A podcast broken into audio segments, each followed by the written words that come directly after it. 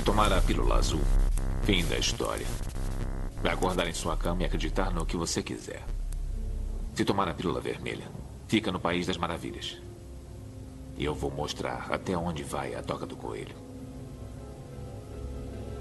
Lembre-se, eu estou oferecendo a verdade, nada mais.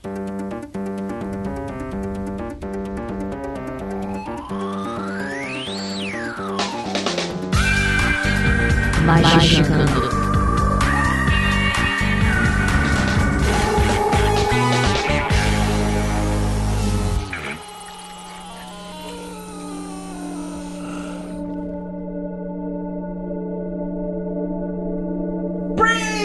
Sun! Ouvintes do Magicante, está começando sua dose quinzenal de caprotagem e hoje, somente hoje, a gente vai chafurdar na escatologia literária de HP Lovecraft para ver se acha um Lotus que justifique essa pauta alucinógena de magia e capirotagem Lovecraftiana. Será que os escritos do autor do século XX estão tão vivos a ponto de que você consiga fazer magia? E hoje a gente vai descobrir nesse episódio. Para me ajudar, temos aqui ele, nosso queridíssimo correspondente, Vinícius Ferreira. É pra fazer frase de efeito? Você pode fazer o que você quiser. Pau do seu cu e dinheiro no meu bolso. Fala essa frase pro Estamos aqui também, ela, a queridíssima alucinógena também, Lívia Andrade. Gente, hoje é só só dá o tchutchuco hoje. É o, é o Clayton. O Cleiton, o tchutchuco. Ah, não, tem, Então, o Nivaldo também. tem o Nivaldo também, né? E temos aqui ela hoje, nossa queridinha das linguista, Juliana Pozolaco. Moleque transante. Desculpa, ressustei o meme. Mas sabe por que eu ressustei o meme? Porque eu não conhecia o meme. Eu tava lavando cabelo, não sei o que aconteceu nessa época. E foram essas duas pessoas que me apresentaram esse meme essa semana. Entendi. Do moleque transante. Esse, esse teu trabalho que você tá agora tá meio. te fazendo mal. Companhia tá te fazendo mal. Exatamente, exatamente.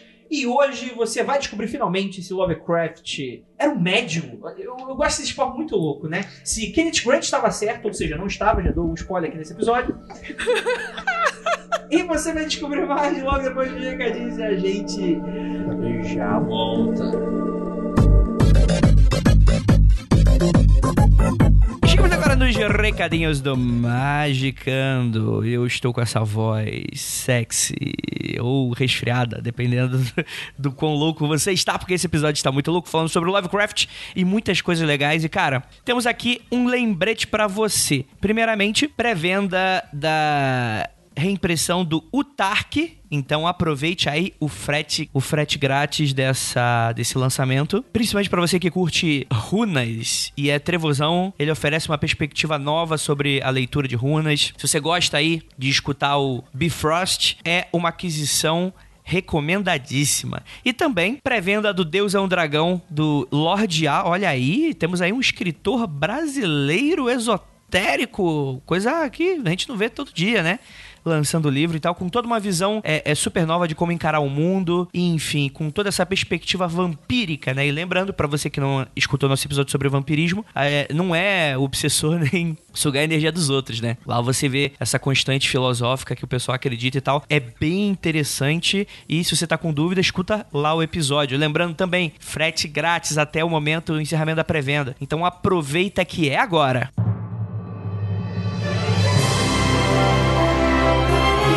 Claro que eu não poderia deixar de falar da São Paulo Fantástica. Pra você magiqueiro que não escuta Mundo Freak, não sabe do que eu estou falando, o pessoal do Mundo Freak and do Magicando, que é basicamente a mesma galera, com Vinícius e a Lívia Plus, né? A gente tá fazendo aí uma feira, né? Uma feira com toda a nossa carinha do insólito, do mistério, do horror, do sobrenatural e da magia. Então, galera, aproveite para você que perdeu aí a venda do curso Bifrost de Runas, que também tá para se encerrar aí a venda, que vai acontecer agora o curso dia final de semana, dia 13 e 14 de julho. Então, são os últimos ingressos, mas voltando para São Paulo Fantástica, os ingressos já estão à venda. Com 35 reais, você tem acesso a dezenas de expositores do mais alto nível e elegância. Acessórios, produtos mágicos, livros, vestuário, muita coisa legal aí para você. E com esse ingresso básico, você ainda vai ter aberto ali o palco no qual a gente vai ter o dia inteiro de entretenimento, mesas de discussão falando sobre tudo. Ufologia, capirotagem, assombração, filme de terror. Vai ter muita coisa maneira. E para você que perdeu o workshop aí, é uma oportunidade, né? Mini workshops vão ser ministrados no dia por um valor diferenciado. É bem mais em conta, né? Do que um, um workshop de dia inteiro. E que, cara, vai ter aí a Ju te ensinando como você elaborar seu próprio ritual. Você personaliza. Você que tá querendo sair do sofá, curso ideal para você querer entrar aí na magia. E também para você, no caso, entrar na magia do caos. Marcos Keller estará ministrando o basicão da magia do caos para você. Rodrigo Grola vai estar dando aí uma introdução ao tarô. E do outro lado, vamos ter workshops também de elaboração fantástica. Então a gente vai ter um workshop sobre literatura fantástica. Você quer tirar o seu livro do papel e entender o mercado? Vai para lá agora. Você quer saber como fazer uma história horripilante para quadrinho, para qualquer coisa? O Rafael Fernandes vai estar lá para ensinar você como você amedrontar o seu público. E a galera do Ultra Geek vai estar ensinando a você que tem uma ideia para tirar ela do papel como achar a alma do seu podcast. E se você já tem podcast, cara, uma puta oportunidade para você aí melhorar o conteúdo que você já trabalha, achar aí sua identidade, trabalhar roteiro, esse tipo de coisa. Galera, é só conteúdão. E Gente, dia 10 de agosto, o ingresso básico tá super barato, 35 reais, o que para preço de São Paulo, cara, não é nada. Se você for apoiador e apresentar o comprovante que naquele mês você apoiou, né? Ou seja por e-mail, ou mandando ali o aplicativo, você vai ganhar um brinde exclusivo do evento. Então aproveite, galera, aproveite, aproveite. Vai ser aqui na Associação Hokkaido, que fica próximo da estação Vila Mariana, dá pra ir a pé tranquilamente da estação do metrô. Então, galera, aproveite, aproveite que, ó, vai estar todo mundo lá. Inclusive, para você que escuta Manda Break, nosso amado e odiado Rafael Jacaranda estará lá para tirar foto com vocês, dar um beijo a vocês, mas não deixem se aproximar muito também não, porque também não pode achar que é assim também. então bora lá pro episódio, ficou maravilhando. Você acredita no chuchulo? A gente vai descobrir hoje se ele existe ou não.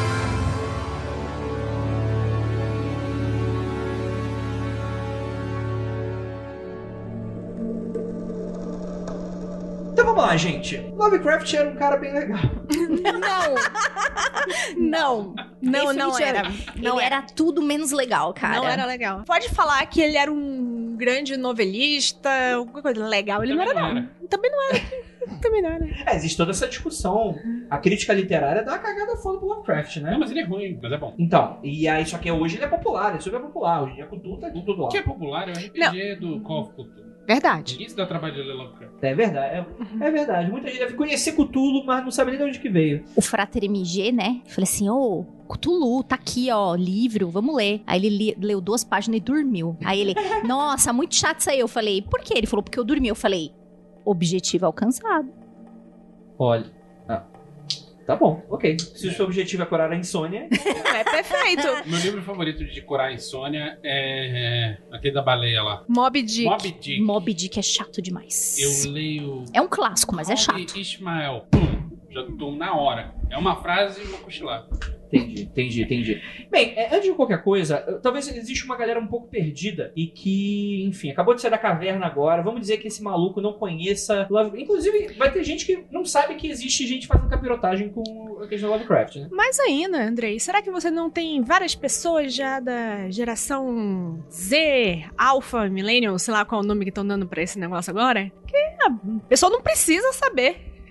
Eu fui saber o que era Cthulhu, tava com uns 17? Te ensinaram na escola? Não, não, porque. Porra, mas até aí ninguém fala também de, de Felipe Neto na escola. Calma aí, eu não sei pra onde esse papo tá indo, mas vou cortar logo porque existem limites pra criaturas Lovecraftianas que a gente pode invocar. Felipe Neto está fora. Não é uma dessas. Não é uma E ele tá com cabelo verde agora, que toma cuidado, hein? É, olha aí. Olha aí. Verde Clayton. Verde clay. Verde Cleiton. Verde Tchutchuco. É, não sei, eu não, não acompanho. Como é que deve vir escrito na embalagem? Verde Tchutchuco. Verde tchutchuco. Chuchulo. Mas enfim, o, o Lovecraft, ele é um autor muito conhecido do, século, do início do século XX, né? Isso. Morreu super novo, com 29 anos, se eu não me engano. E que teve uma vida é, intensa no sentido de... Ele não era nenhum Lord Byron, né? Ele era um cara muito nerdão. Então, é, vamos falar um pouquinho sobre a história dele, porque é o seguinte. O Lovecraft, ele nasce em uma família rica que se torna pobre bem quando ele nasce, né? Isso. É uma família que tá perdendo dinheiro principalmente Ele é um novo pobre. Novo pop. novo pobre, principalmente quando o pai dele morre, quando ele era muito jovem, né? Que era o cara, era o cara que cuidava das finanças. Logo depois o avô dele também morre, né? Então fica só ele, a figura materna, e logo depois a mãe dele também morre na adolescência dele, ele fica sozinho durante muito tempo. Ele era é aquele cara nerdão desencaixado. Ele não frequentou a escola, ele estudou em casa. É, ele tinha uma educação que, tipo, trabalhar não era uma coisa bem vista. Eu descobri É, mas ele isso. nunca teve medo de trabalhar, não. Não, não foi. Não é medo de trabalhar. É tipo assim, trabalho braçal, trabalho. Sim. Coisa assim, não. Eu Não, fui criado com danoninho. Imagina exemplo, que eu vou Crowley fazer. morreu na pobreza porque trabalhar jamais.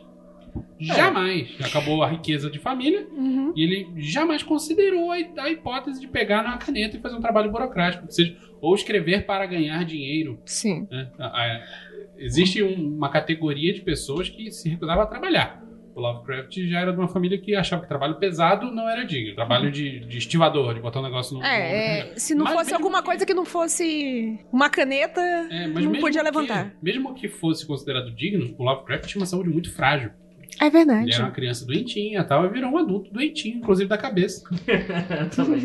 E é isso aí. Ele, o único tipo de trabalho que ele podia fazer era sentado numa escrivaninha. É, tinha, tem umas lendas que falam, né, que ele já escrevia com 3 anos de idade, escrevia poesia com 3 anos de idade e tal. Imagina, Gugu, Dada. Dada Gugu. Poesia Daí dadaísta. Dagon, Dagon veio daí, Eita, cara. pronto. Foi que ele canalizou a primeira Olha aí, vez. três anos de idade. Olha. E é muito interessante porque ele era um cara nerd no sentido mais clássico do termo, né? Porque ele era um cara que ele curtia as ciências de maneira geral. E ele era muito estudioso, então ele curtia geografia, astronomia. Ele, é- ele era um entusiasta do desenvolvimento científico da época, né? Ele estava sempre ligado no que estava acontecendo. É um homem positivista da sua época, Ele né? admirava o Tesla, por exemplo. Sim. É, quem não admirava o Tesla, não é Não, mesmo? tinha gente que cagava pro Tesla. E via, olha, que coisa incrível que estão fazendo. E não sabia quem era o Tesla. Ah, sim. Sim, sim. Foi- é, Ele acabou nunca sendo aceito pela faculdade. Foi um dos traumas, grandes traumas da vida dele. Mas o que ele é conhecido hoje, a sua obra, que ho- hoje carrega o bastão, né, de seu, seu trabalho, né, é as noveletas e os contos, né? Ele foi durante muito tempo um escritor através de revistas que saíam pulp na época, né? Por que, que- qual o nome de pulp que acabou se tornando um gênero, né?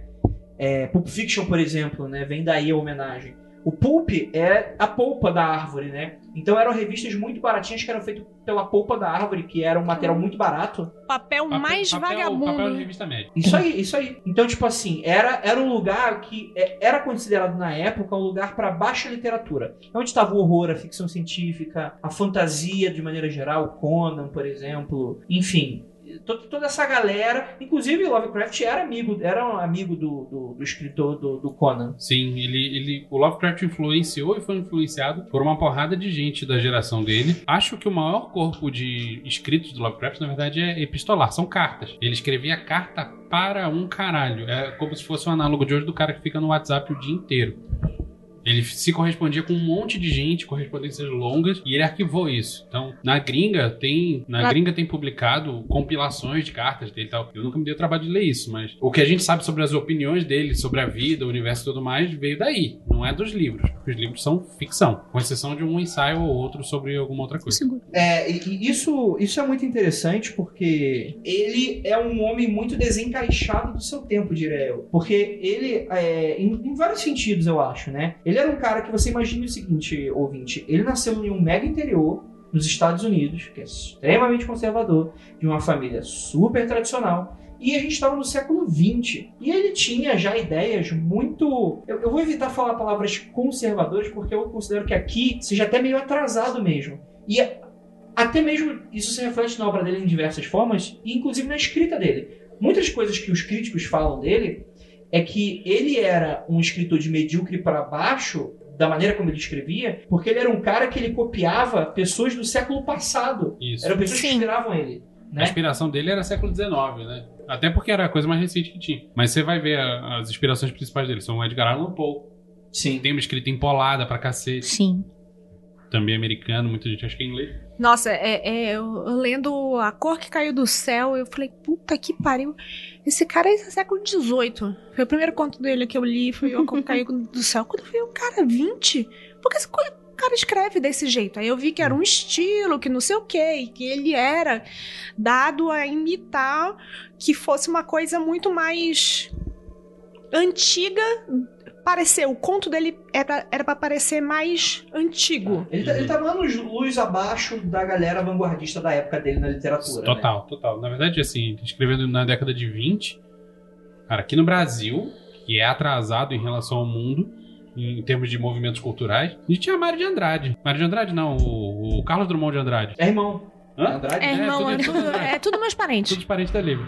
Então, mas esses caras estavam fazendo coisas que, isso sim, pra Frentex e diferente. O que, que era totalmente diferente do que ele estava fazendo, que era re- replicar estilo de gente velha.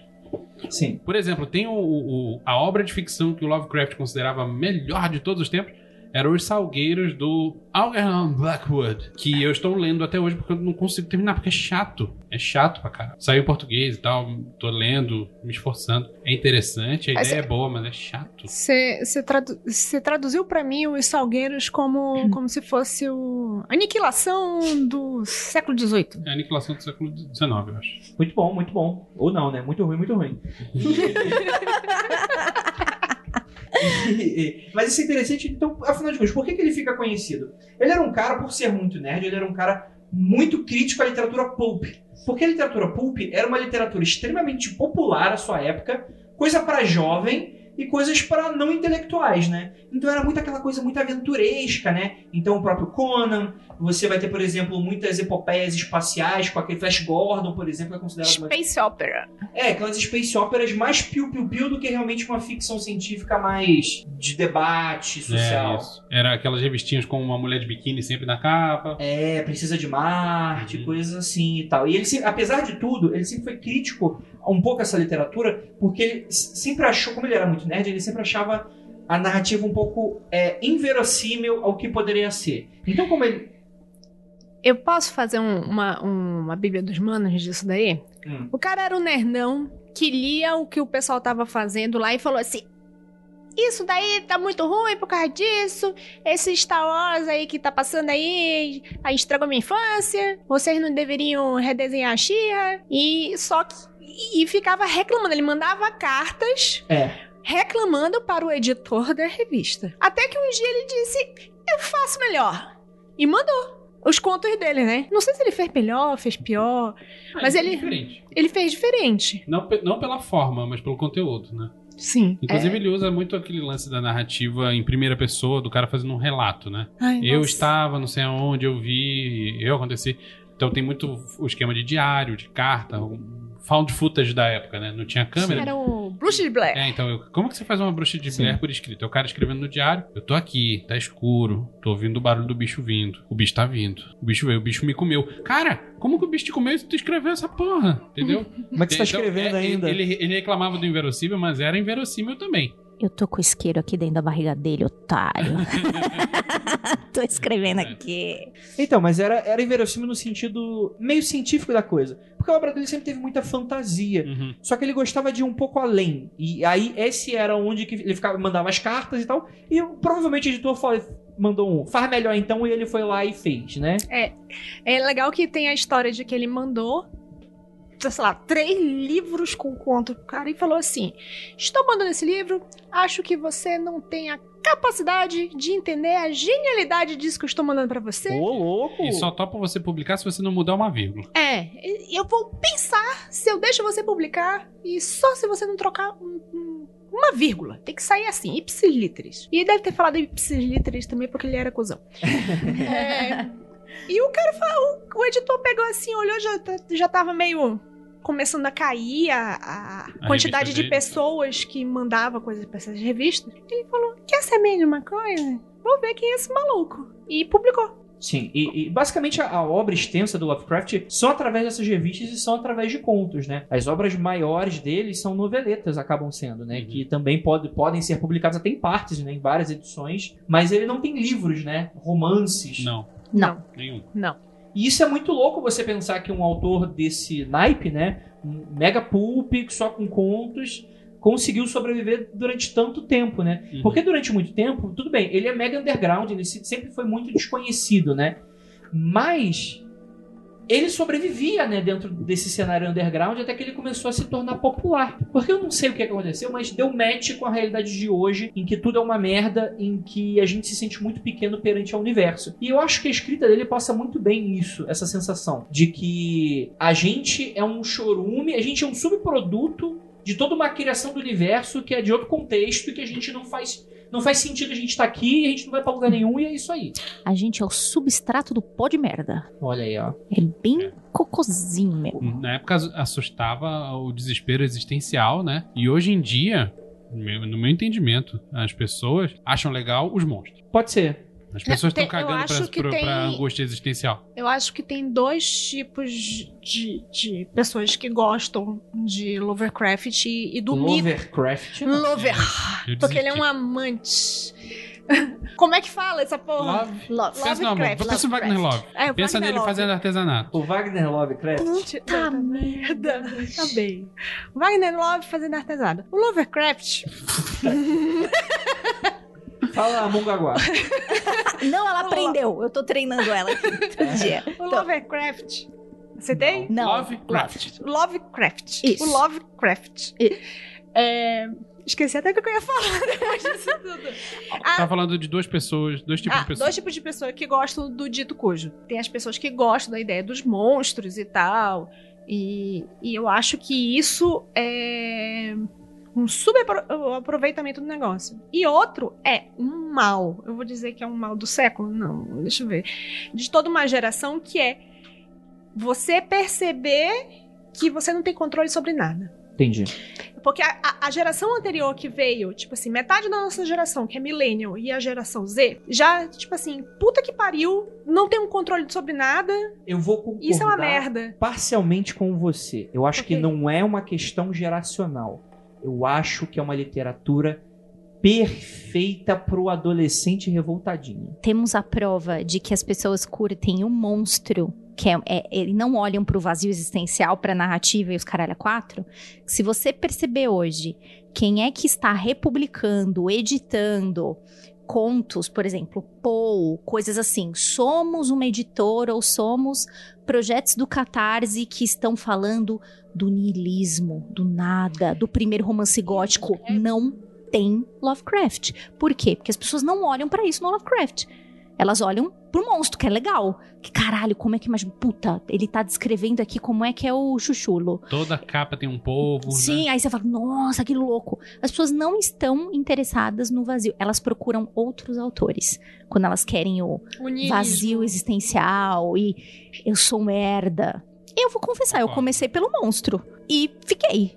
Eu Acho dizer- babaca, ele é preconceituoso pra caralho, acho que a gente depois fala um pouco disso, mas ele é um produto do tempo dele, né? Ele é um produto de onde ele mora, da criação e assim por Eu diante. ac- lembrei o que me fez ir atrás do Chuchuco. Dragão Brasil. Verdade, foi um dos meus primeiros contatos. Mas é engraçado, sabe por que que é engraçado? Eu fui um dos meus primeiros contatos, mas eu caguei foda, não procurei conto nenhum. E só anos mais tarde, quando eu tinha uns 16 anos, que é- eu era um pouco mais novo que vocês, ah, me recomendaram, eu li, e aí depois revirando umas revistas antigas de Dragão Brasil, minha cabeça explodiu, porque eu tinha contato com tudo aquilo e eu não lembrava, não sabia. Foi muito louco isso. E eu não tive esse contato via Dragão Brasil. Eu li a Dragão Brasil. Ele- eles faziam algumas histórias que. Tem um conto que o cara troca de corpo com uma entidade, vai tipo um lugar que é tipo uma biblioteca. Aqueles pepinão gigantes, uns. Não, isso é Montanha da Loucura. Não, não, Não, não. É. Biblioteca, Pepinão Gigante, Montanha da Loucura. Não, de- desculpa, não é o pepinão gigante. É uns bichos que são, parecem uns cone. É. E Você lembra da história? Não sei- é, tem desse que o cara troca de corpo com, com, com o negócio e, e acho, acho que esse foi o primeiro contato, que era assim, o, o ser X trocava de...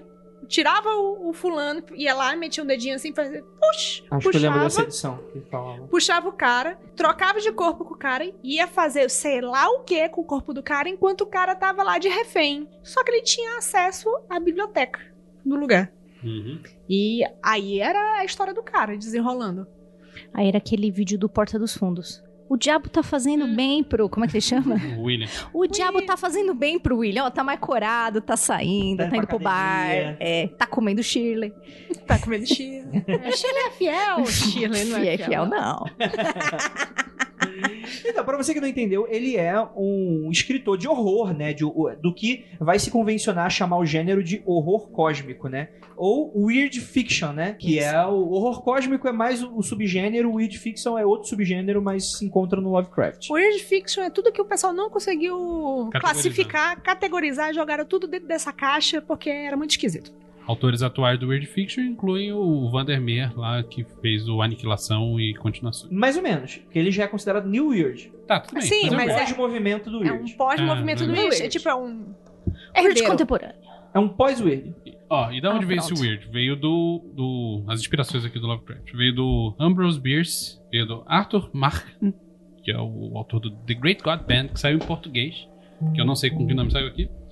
O Robert Chambers, o cara do Rei de Amarelo, não é o Rei Amarelo, é o The King in Yellow. É, e do Blackwood lá, que fez os Salgueiros. Então, dessa salada aí surgiu essa, essa ideia. E o, o cerne disso é coisas que a humanidade não tá capaz de entender, por quê? Somos um substrato de pó de merda. É. Existem coisas no, no cosmos, no universo, muito superiores e, e muito além. Não podemos, não temos a capacidade de compreender. É, e muita gente zoa o Lovecraft porque ele usa muito a palavra indescritível. O que, é, é- é- o que eu tenho que concordar que é meio estúpido quando você tá lidando com literatura, né? Como é que você fala que algo dentro da literatura é indescritível? É, parece muito que, tipo, estou com preguiça de descrever. Mas é factível dentro do- da ideia Sim. de que são relatos em primeira pessoa. dentro, do con- Uma pessoa comum não consegue descrever. dentro do contexto da história, eu aceito. É ali. Em outro momento, não. Ó, por exemplo, a, a cor que caiu do céu. Em nenhum momento ele fala qual é a cor.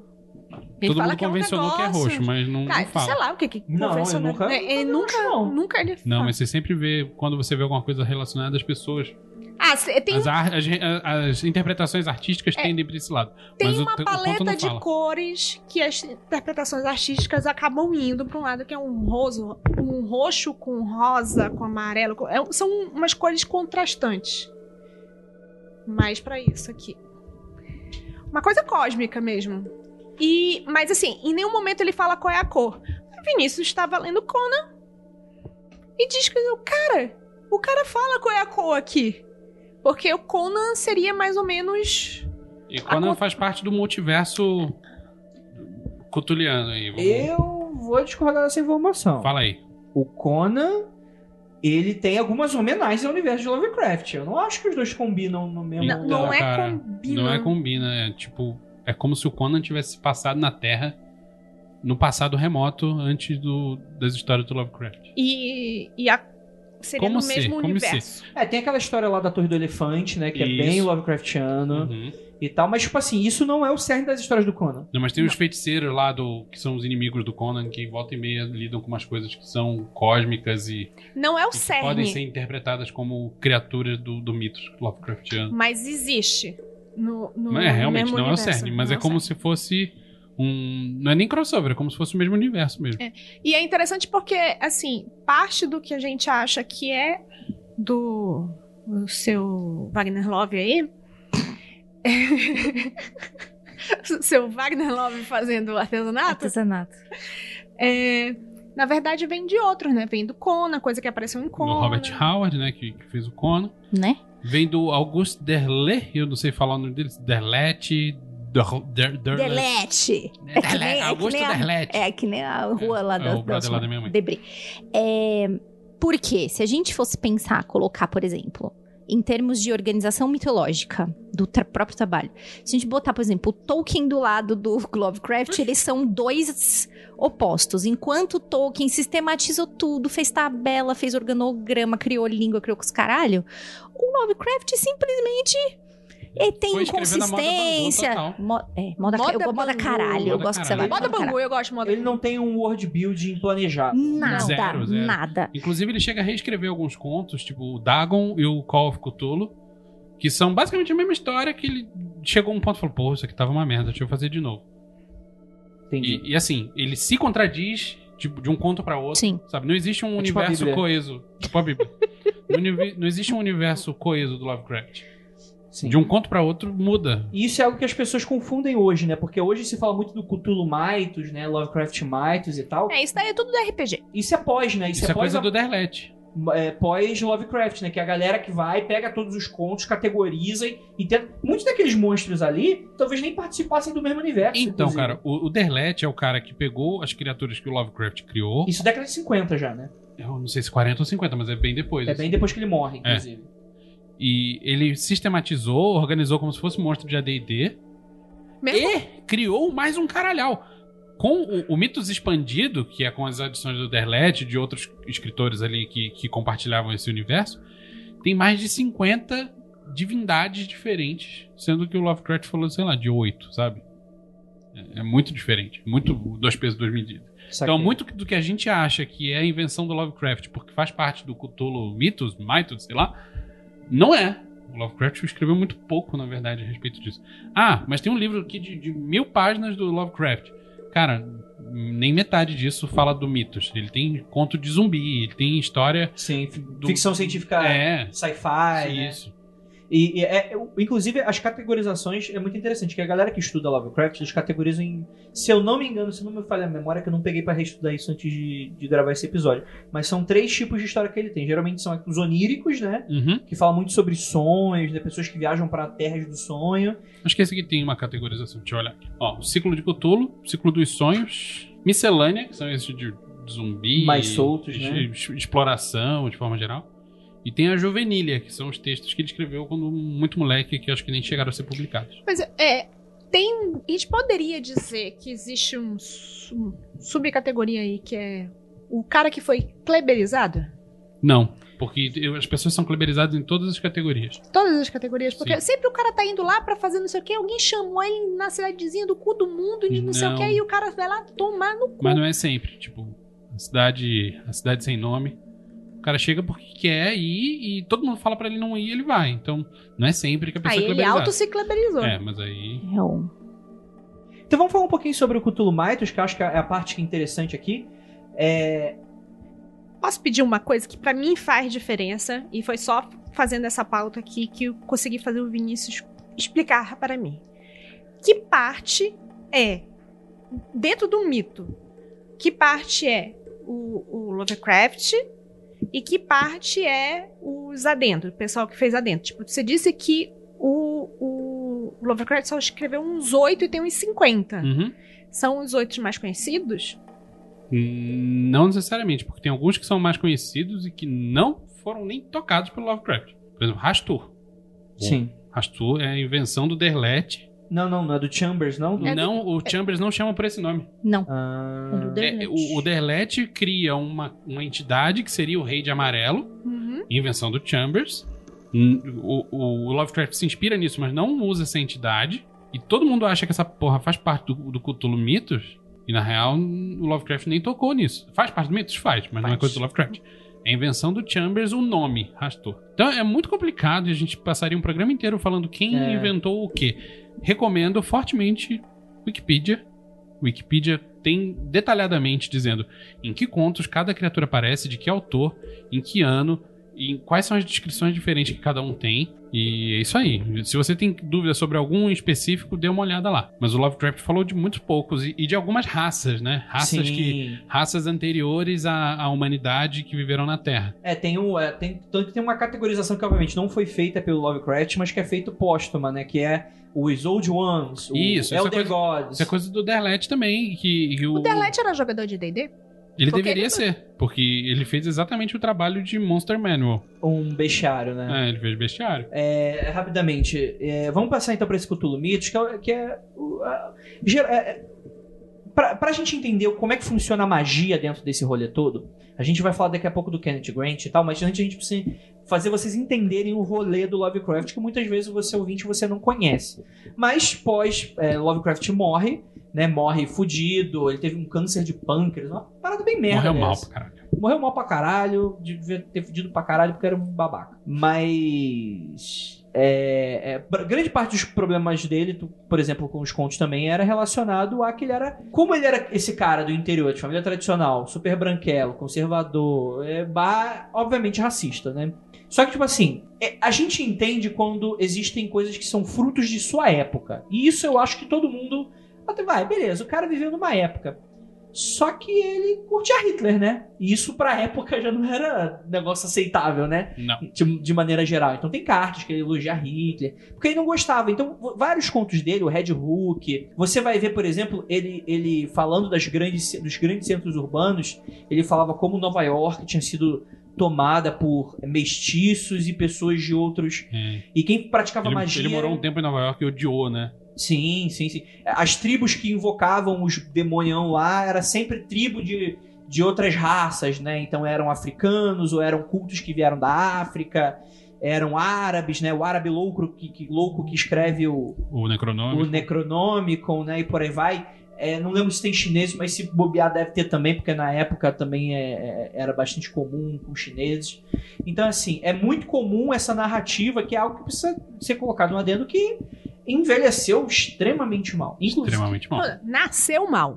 Não Sim. envelheceu, não. Nasceu mal. É, mas assim, como o André falou, é uma coisa de fruto do seu tempo e, sei lá, o, o Tintin é extremamente preconceituoso Sim. e todo mundo acha bonito e dá pra criança ler. Então, mas o Tintin, o autor, ele foi mudando com o tempo, tanto que É. o Tintin na África foi uma das primeiras obras, se não a primeira Ele obra já pediu. dele. O autor pediu desculpa e você Não, viu. tudo bem, isso eu tô E tipo falando assim, que. é só de mau gosto, porque, tipo assim, a pessoa, quando no privilégio dela, ela não percebe que tá fazendo e percebe, opa, fiz uma cagada. O Lovecraft não, o Lovecraft era ideologicamente contra a parada. Ele persistiu na cagada e se alguém Babaca. falasse que tá fazendo cagada, ele falava, cagada é o cacete. É isso. Sim, mas vamos lá. Mitos. Vamos lá, mitos, né? Pra gente entender um pouco, a gente tem que entender um pouco da cosmogonia Lovecraftiana, né? Olha que bonito. Olha aí, que Porra. bonito. Re- repete de novo aí, por favor. Cosmogonia Lovecraftiana. Tem, no, tem uma, uma parte da pauta aqui, que do Elder De God? cosmogonia? Não, tem da parte da classificação. Aqui, da então, tá, identidade. beleza, vamos lá. Então vamos lá. O, o Lovecraft, ele se divide em um panteão de criaturas e deuses, né? Deuses criatura, que são mais 50, né? Vamos lá, tem os. Vamos de, de, de, cima pra baixo, né? De, de fazer o caminho da.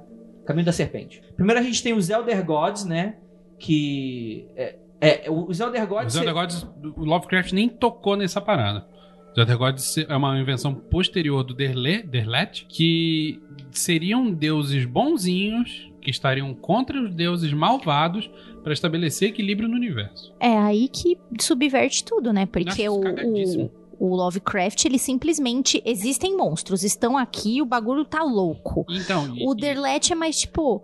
Ai, precisa de alguém. Temo- é muito manique... Ele é muito mais maniqueísta Isso, isso. do que a negação de tudo e tá tudo uma E muito bosta. contra o que o próprio Lovecraft pregava como Sim. literatura ideal de pulp, Sim. né? E o Sim. Lovecraft batia na tecla de que essas criaturas todas não são malignas. Elas não compartilham da moralidade humana. É, elas nem sabem o que é certo É, e errado, elas estão lá. Provavelmente alheias à, à- à existência humana, inclusive, né? Elas não dão uma foda Exatamente. É para o seguinte, é, é- é- é a mesma coisa que o Vinícius uma vez contou, acho que foi o Vinícius ou foi o Kellen, que contou uma vez assim: tu tá ali fazendo teu dia normal, aí vem uma baratinha e fala: Ei, ei, me dá um pedaço de pão. Aí tu olha pra barata, tu pensa assim: fudeu, né? O que que tá acontecendo? A barata tá falando: Não, cara, me dá um pedaço de pão. Aí tu vai lá e dá um pedaço de pão pra barata. É você conversando com o tchutchuco. Não, essa analogia é do Enochiano, né? Enoquiano, né? É. Inclusive, Mas, mas não é muito diferente, não. Não, eu inclusive acho que é muito diferente, porque em teoria o Enochiano é, talvez possa ser um pouco dessa relação análoga, mas o anjo veio da mesma criação do humano, né, que vem de Deus. Então existe um diálogo que dá pra ser feito. Agora, uma coisa que é um ser pandimensional que eu acho tão mais distante, Está além do tempo e do espaço. a, a- a gente é a bactéria que tá nas patas da barata pedindo comida. Tipo isso. É, mais ou menos Tipo isso. isso. Eu acho que é mais nesse sentido. Mas em teoria a gente tem esses Elder Gods, que é outra parada, né? É golpe. E a gente tem os Alder Gods, né? Alter Gods, né? Que são externos à Terra. E esses são os pica das galáxias aí. Eles são a galera que comanda, entre muitas aspas, o rolê. Eles estão lá e meio que a existência é fruto deles, de certa forma. Então eles são as criaturas mais poderosas desse universo. Uhum. E observar que o Cthulhu não tá aí, né? Não, Não. não, não. Inclusive o Cthulhu, ele nada mais é do que um clérigo dessa galera. Isso, ele é um sacerdote. Ele não é tipo assim, ah, o, o Deus. Ele é tratado como Deus pelos terrenos, é a barata. Uhum. É, dentro da bactéria, né? Dentro desse rolê, né? E aí, dentro dos Other Gods, a gente tem o Azatoth, o Shubnigurá, o Yog-Sothoth e o Nyarlathotep. Que é. É o, É o Nivaldo. Tepes. Nivaldo Tepes. Que ele é. o- eu até discordo, assim, eu até discordaria de colocar ele no, no Other Gods, porque pra mim ele é o surfista prateado desse rolê. Eu também É. acho. Ele é o Exu, velho. É Ele é o Exu. Ele, é o Exu. ele, Ele ele é o Exusão. vai e volta. Só pra Abre não- porta, vai e volta, faz o corre. É, então, é só pra gente deixar claro aqui que a gente não tá comparando Exu a um demônio pandimensional. Exu é tudo de no bom. sentido de ele é o mensageiro, ele, ele é que faz a, a- o, o corre entre o, o- Não Ele- só isso, o ele é o o único que está interessado em conversar com a barata e nós somos o bacterina, coisa barata. É o único que demonstra interesse em falar conosco, porque os É, alívia outros... que dá trela pra barata. A gente foda-se. Vai tomar no cu. Dá porra nenhuma, não. Tá pagando? E o aluguel? Tá pagando? Me ajudou a pagar? Então vai tomar no cu. É que dá vai- trela. É o Neto Tep. Se a barata me pede um pão, eu boto ela dentro de um copo e levo pro Fantástico. Olha aí. Chibi Nigurá falou aqui. Eu não sei, eu acho que eu gritaria. Não, caralho. Você vai fazer Joe e as baratas. Imagina. Não. Nossa, eu não. adoro aquele filme. Nossa, eu me sinto representada daquele filme. Então a gente acabou de descobrir que Joe e as baratas é um filme Lovecraftiano. Mas vamos. Ó, eu, eu cheguei Pode a uma acabar conclusão esses o, dias. o programa. Lovecraft influ- influenciou muita da literatura que veio depois dele, né? Pra caralho. Inclusive a música. Tem uma música do Ah. Milton Nascimento. Mentira, do Gilberto Gil. Do Gilberto Gil. Sobre Lovecraft. Procure saber. O Walter, a gente tá no Walter Gods, O certo? Alter God. É. A gente tá, mas a gente continua ainda. Eu vou explicar um pouquinho desses deuses. Hum. Vamos lá. Por que, que o Nyarlathotep é o cara que, com- que é a Lívia que conversa com a barata? O que, que acontece? Por algum motivo, essa entidade, esse deus, é o mais próximo dos seres humanos. Inclusive, é algo muito curioso. Porque geralmente, enquanto as outras entidades estão alheias à vida humana, esse cara, ele se. a- a- existe até uma questão sádica, talvez. Ele se diverte um pouco com a inexistência humana. Então, ele seria o cara que tem mais contato e é mais fácil de entrar em contato com ele, segundo as histórias, né? Ele já foi faraó, coisas nesse sentido. É, no próprio conto que leva o nome dele, ele é mostrado como um cientista, né? Que é claramente inspirado no, no próprio Tesla. Exatamente, exatamente. Então, Então, ele é o assim, único que assume forma humana e, de acordo com outras fontes aí, ele é o único que tem capacidade de compreender linguagem, sentimentos, emoções e moralidade humanas. Todos os outros são muito distantes disso. sim. E eu sempre também pensei nessa capacidade ou nesse interesse, enfim, blá blá blá, porque é muito louco pra gente, perante todos os indescritíveis que existem nos contos, enfim, é colocar uma forma nos outros. É fazer uma imagem mental dos Hum. outros. Entendeu? Acho que não. Quando você fala o nome Ni, eu tenho que falar devagar porque é difícil. Niarlatotep, você tem vários Nivaldo Tepes. no Tepes. Você tem várias representações. Você tem o faraó, você tem o cientista, Um você homem tem um homem vestido de preto, um homem negro. Os outros não. Você não tem isso. Você não tem essa é a, é a me- é o mesmo rolê que o Peraí, deixa eu pensar bem antes de falar isso. A antropomorfização de uma ideia, de um deus, Uhum. de alguma coisa que tá lá. Na minha opinião, é muito mais difícil você antropomorfizar ou colocar uma forma, mesmo que seja bestial, enfim, nos outros do que nele. Verdade. Por isso que o contato com ele também seria mais fácil. Uhum. Não sei. Me expliquei direito? Não sei. Pra mim, sim. Sim. Concordo. Tá. Aí a gente vai ter o Yog-Sothoth, que ele seria meio que essa personificação do espaço-tempo. Ele é dito que é uma entidade que sabe tudo, conhece tudo, não que se importe, mas que, inclusive, é, é, toda essa questão de viagem do tempo, teletransporte, coisas nesse sentido, né? É uma das entidades que habita um lugar que nada existe também. Uhum. Que vive no, no vazio, né? Exatamente, exatamente. Aí você vai ter o Shub-Nigurat, Uhum. que é... É descrito como a, a cabra da floresta com um milhão de crias. É, a caba negra da floresta com um milhão de crias. Não um milhão, é mil, mas é isso. É, isso aí, isso aí mesmo. Que seria um pouco sobre essa questão da pluri- proliferação. não, é- É uma questão de vida, né? De você gerar. Vida e morte, né? Uma- Sim. Eu acho o geradora. Shub-Nigurat muito parecido com o Baphomet. Como conceito. Olha, eu nunca tinha feito esse É. paralelo, mas faz sentido. E o, o Keller conta de vez em quando uma história de quando ele viu uma sucubus. E a descrição que ele faz, pra mim, é Shub Niggurath total.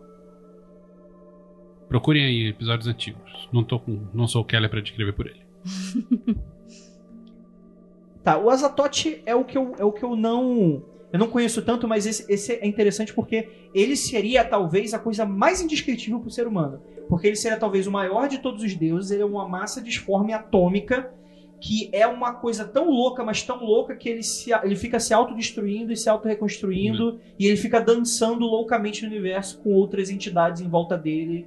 Então, uma parada, um conceito muito louco. É, ele é descrito pelo Lovecraft como o, o caos nuclear, Caos nuclear, exatamente. porque ele tá no centro de tudo e ao mesmo tempo não tá no centro de nada, porque ele não tá em lugar nenhum. E ele é descrito como rodeado por. Tô citando de cabeça aqui, posso, posso estar errado. Rodeado por flautistas e tambores com uma música fora de ritmo e fora de compasso. E tudo muito doido acontecendo em volta.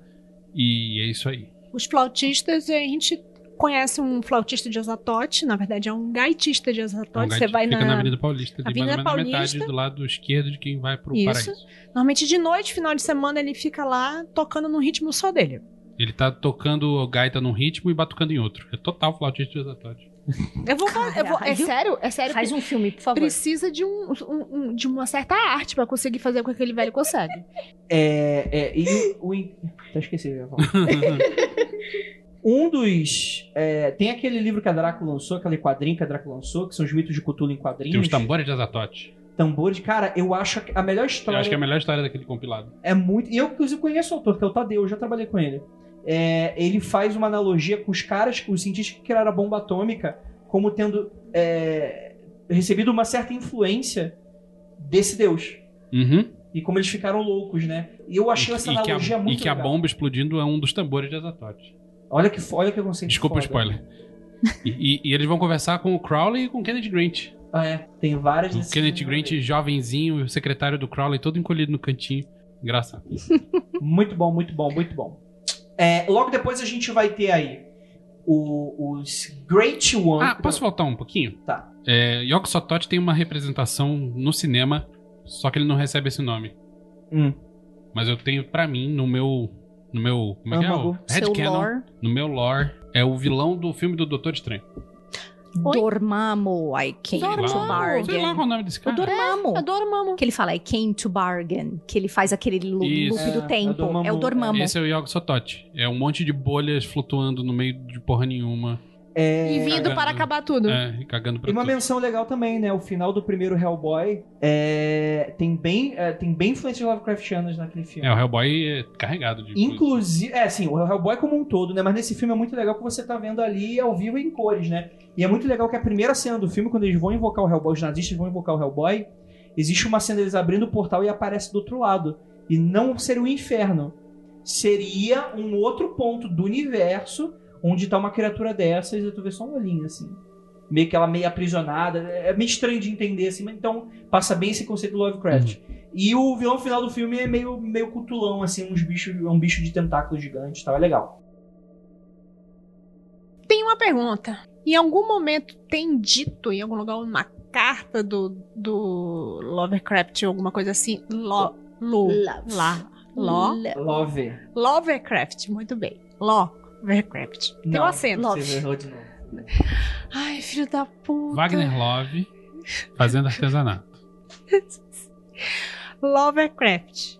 Tá, vamos, vai assim mesmo. Foda-se. Então, o pessoal tá entendendo. autor- O pessoal entende. O autor tem algum lugar dizendo por que ele fez essa associação com coisas polvísticas?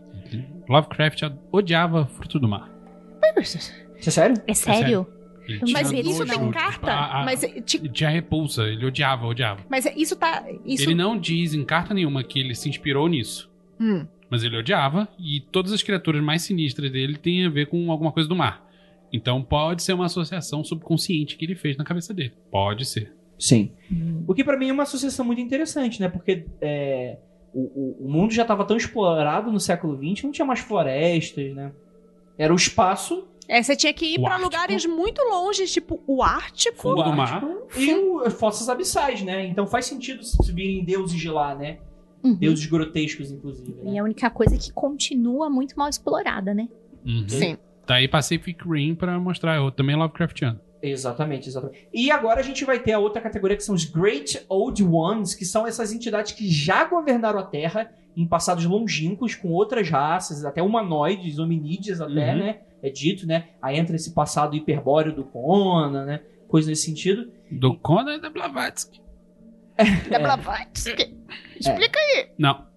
Lemúria, Atlântida. Ah, sim, não, não, não explica é que não. pra Blavatsky é tudo Atlântida, né? Então, beleza. Blavatsky corrobora a existência do Conan. Porra. Tá aí, fiquei até interessado É. É. Na Blavatsky ou no Conan? No Conan. O, continente, é, o continente hiperbóreo foi uma teoria durante muito tempo, sim, né? sim. É, Não existia ser humano naquela época. Sabe o que eu acho legal? Que as histórias do Conan, ele, ele seria tipo no Marrocos. Nunca tinha. Não é na Europa. É verdade. Nunca Já tinha vi um mapa. É, e aí esses Great Old Ones, eles já governaram a Terra durante muito tempo e hoje se mantêm em estado letárgico. E é Uhum. bom que continuem assim para a nossa existência. Por favor. lá. E o, Chu- o, o Chuchuco tá aí. Ah, Chuchu então, faz parte Chuchulu desse- tá aí. desse. Exatamente. O Cthulhu já faz parte desses deuses menores, né? Que estão, tem contato aí com a Terra. O Cthulhu tá na sua filé, né? Dormindo, sonhando. Cara, sonhos O intranquilos. Cthulhu é o deus Sonhos do... tranquilos é o Kafka. o- É Kafta. Agora é, É. Fred Kafka, É é verdade. Kafka. Atualizou. Desculpa aí. Que horror. O Cthulhu é o deus do, do pessoal ali do...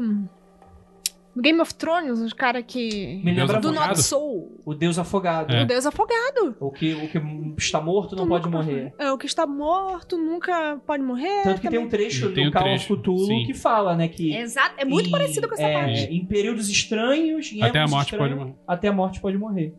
Né? Bem, bem essa questão mesmo, né? Eu acho que é uma, uma puta referência, né? A gente vai ter o Dagon, que também é uma criatura super comum em vários contos. É, o né? Dagon tem uma particularidade que ele é uma das únicas criaturas e seres do citados pelo Lovecraft e que tem uma origem numa mitologia pré-existente. É verdade, é O babilônico. Dagon, eu lá. acho que é sumério, babilônico, não sei É, dizer vai exatamente. Mesopotâmia. Mesopotâmia. É, mas que seria também ser um deus mais marinho, né? É, o, o Dagon é uma versão, é um proto-Cthulhu, na verdade, né? O Hum. Cthulhu vive no fundo do mar, numa cidade afundada, que seria tipo uma Atlântida, com ângulos esquisitos e tal. Ângulos o- não eu- euclidianos. Não euclidiano. Não, é, é mais ou menos como é feito o apartamento lá. E o Onde a gente Dagon. mora. Tem um ângulo Verdade. reto. Dagon, quando o cara vai chegando perto de Dagon, ele começa a sentir cheiro de peixe, vendo peixe morto pra todo quanto é lado. Tá? Não tinha essa coisa da geometria não euclidiana, mas é Cthulhu. É a mesma coisa. Entendi, entendi, entendi. É, a gente fez essa menção rastura Um também. detalhe, o Cthulhu é o único que o Lovecraft rascunhou e desenhou. Ah, é? Existe um desenhozinho, se você procurar no Google, você acha que é um, um Cthulhuzinho sentado num cubinho de lado, assim. Muito, é muito, muito inofensivo, assim, muito bobo o desenho. Até porque ele não era desenhista. É que nem o, aquele aplicativo que tem no celular que se chama Cthulhu Virtual Pet. Que você é. tem Não, pro é Android. É menos fofinho? É muito fofinho. É, tem pro Android, tem pra iOS, para Android. Ele tá mais um pensador, né? Do estilo Ele tá É. mais cagando, né? pensador, assim. É, parece É, que ele tá cagando. é, de parece lado. que ele tá de lado. Olha como as pessoas têm referências diferentes, não é mesmo? Claro, eu posso lá. Quem tá na live tá vendo aí. o- o Espera só um pouquinho que eu vou fazer um barulhinho. A marca aquele moleque filha da puta que tá gritando. Moleque arrombado. Ó, o que eu gosto assim é, é isso aqui. O pessoal faz os, os bonequinhos assim. Tá focando, meninas. Tá Sim. focando. O Cute Cthulhu. Ai, A bateria está acabando, Lívia. Corre, corre, Lívia. Corre, Lívia. 20 anos de curso ela não aprendeu ainda que a bateria acaba. Pior é que eu acho que a bateria tá em cima do sofá, hein? Ah, Puta que pariu, traz bagulho, não não, liga e não lembra que trouxe. É que nem a história do Manuel, né? Manuel, tua mulher tá se afogando. Aí o Manuel larga tudo, vai salvar a mulher e morre afogado. Últimos pensamentos do Manuel é: Ai caralho, não me chame Manuel. Não tenho esposa e não sei nadar. Essa é a Lívia com a bateria do computador. Tararatata. Lívia, o que seria de você sem todo o resto, não é mesmo? vocês já viram? E vice-versa. Pode, Ju. Quem não viu, se fudeu. Tá focando, Bibi. Não tem no Brasil esse cutulo, viu? É, a gente tem agora o Rastur. Desculpa, amigo, desculpa.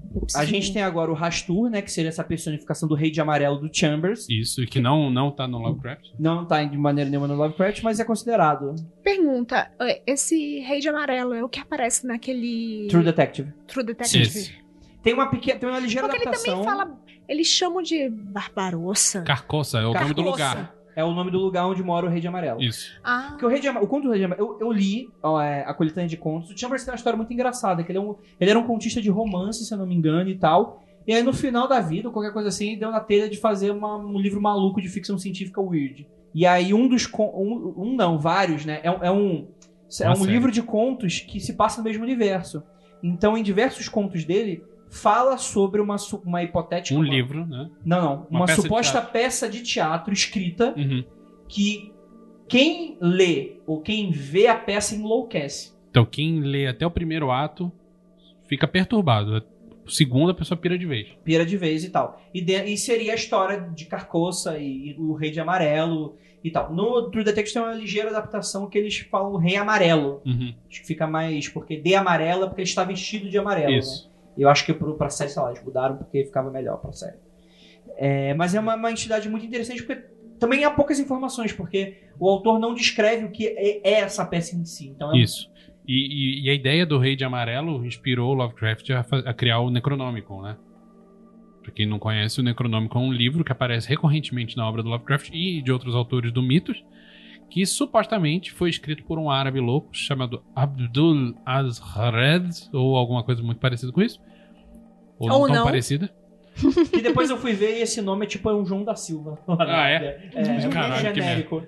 Então, aí esse árabe louco teria escrito esse livro depois de ter tido contato com algumas criaturas e esse livro ele é extremamente perturbador e quem chega perto É. fica doido. É um livro de feitiços, E, né? é, e existem tipo cinco cópias no mundo do livro raríssimo. Uma delas está na Argentina, outra está na, na biblioteca de Arkham, que é uma cidade que não existe. E é isso aí. É, inclusive o Evil Dead, Evil Dead. Evil Dead. que é uma noite alucinante aqui no Brasil, ele, o cara lê o, o Necronomicon, né? E Uhum. invoca essa entidade, é, sei lá, maluca. Quem invoca o fim do mundo. O dedo no cu. Ele invoca o dedo, Dedo no é- cu e é- gritaria. Aquilo ali é o dedo no cu e gritaria. É personificação, entidade. E, olha só, vocês colocaram mais uma entidade aqui. É, mas é meio. Então, né? o. Já tá misturando. É, tudo, já né? tá. Mano, mas na hora que botou o Rastur no meio já misturou. Vamos lá. Aqui em teoria, né, o Grant, ele concorda. O, Ke- o Kenneth coloca- Grant. O Kenneth não, Morrison. Uhum. É, ele fala que o Lan, que é essa entidade transplutoniana que o, que o, que o Alistair Crowley entrou em contato, em teoria se categorizaria dentro de Great Old, Old Ones. Uhum. Será aquele ETzinho É Grey, aquele, é, é aquele Grey cabeçudo. cabeçudão, assim. Deixa eu falar uma palavra aqui sobre essa pilo- pi- piração do Queix- Grant de Queixinho botar. do Noel Rosa. Queixinho, não? Total. Essa piração do Grant de botar criaturas de outras dimensões e tal, Lovecraftianas, como uma coisa que pode ter aproveitamento mágico. O trabalho da vida do Grant, do Kenneth Grant, foi entrar em contato com inteligências transplutonianas. O que, que é essa porra de transplutoniano? Vou, vou tentar explicar do jeito simples. Transplutoniano, além de Plutão, na época, hoje em dia a gente conhece uma porrada de planetas no sistema solar, eu nem sei o nome de todos, mas Plutão era o limite. E além de Plutão, havia o desconhecido. Ah, viu, Plutão?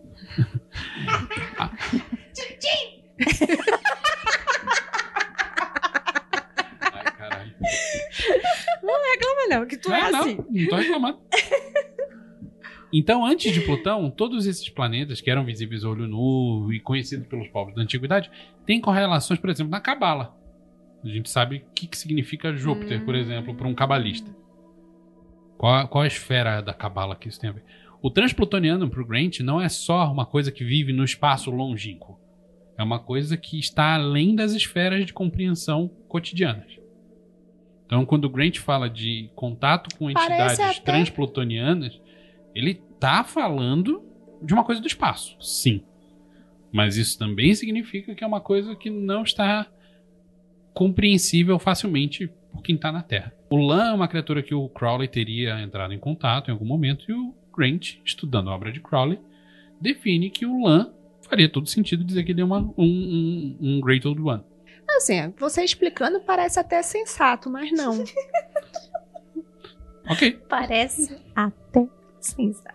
Mas é dessa piração do Grant que surge a ideia de que é possível fazer magia vida real com entidade do, do mito de Cthulhu.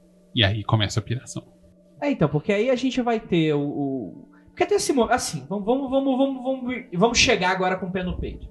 Lovecraft era um escritor, abaixo do medíocre, muito nerd, que escrevia umas histórias da hora com uns monstros muito loucos. Isso. É isso. Isso aí. Não existe. Explicação dos manos. Não existe indicação de que ele acreditava que esses deuses existiam. Pelo contrário, pelo contrário. ele afirmava. Nas cartas dele, ele dizia: sim, é tudo ficção, sim, é tudo tirado da minha cabeça, mas ele também dizia: essas ideias vêm dos meus sonhos. Sim. Eu tenho sonhos perturbadores e eu boto isso no papel. Ele tem sonhos desde criança, né? Desde ele fala. criança. Ele era perturbado desde criança e tal. É porque os fãs perguntavam muito também.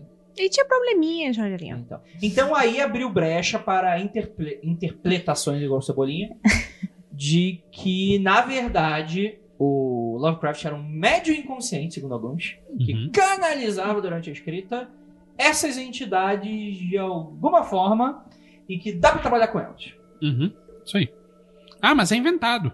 Tá, mas até aí, que Deus não é inventado, primeiro. E segundo, tipo, vamos, vamos sair da esfera dos deuses. Enoquiano, Goetia, é todo um sistema de entrar em contato com criaturas que foram inventadas. É, mas e- eu tenho uma pergunta. Pelo menos a, a, a Goetia, vamos deixar a Goetia de lado. Mas, sei lá, o Nokiano, você tá, em teoria, tentando entrar em contato com as coisas que são mais benevolentes. Não. Você não está Em tentando de entrar forma em... alguma. Não. Não. O objetivo é um dos anjos enoquianos é acabar com a porra do planeta. Antinoquiano Agora é eu um. gostei um pouquinho mais. É. É muito parecido com, com, com os cutulianos aqui. Grola, você aqui! Você apareceu, Grola! Olha, Assunção foi mal. Assunção É, passou, forma passou. Grola. Baniu o Grola. É, mas é isso mesmo, né? Você tá entrando em contato com alguma entidade, bicho, você não tá querendo curar boa, não tá tudo bem. Tá bem. Brincadeira do corpo, tu já não tá tudo bem. Brincadeira do corpo, tu já não tá, né? tá querendo fazer merda, então... Querendo O fazer anjo vai chegar, vai descer lá do 34 andar, vai descer a porra até o térreo. Tu acha que ele vai estar de bom humor?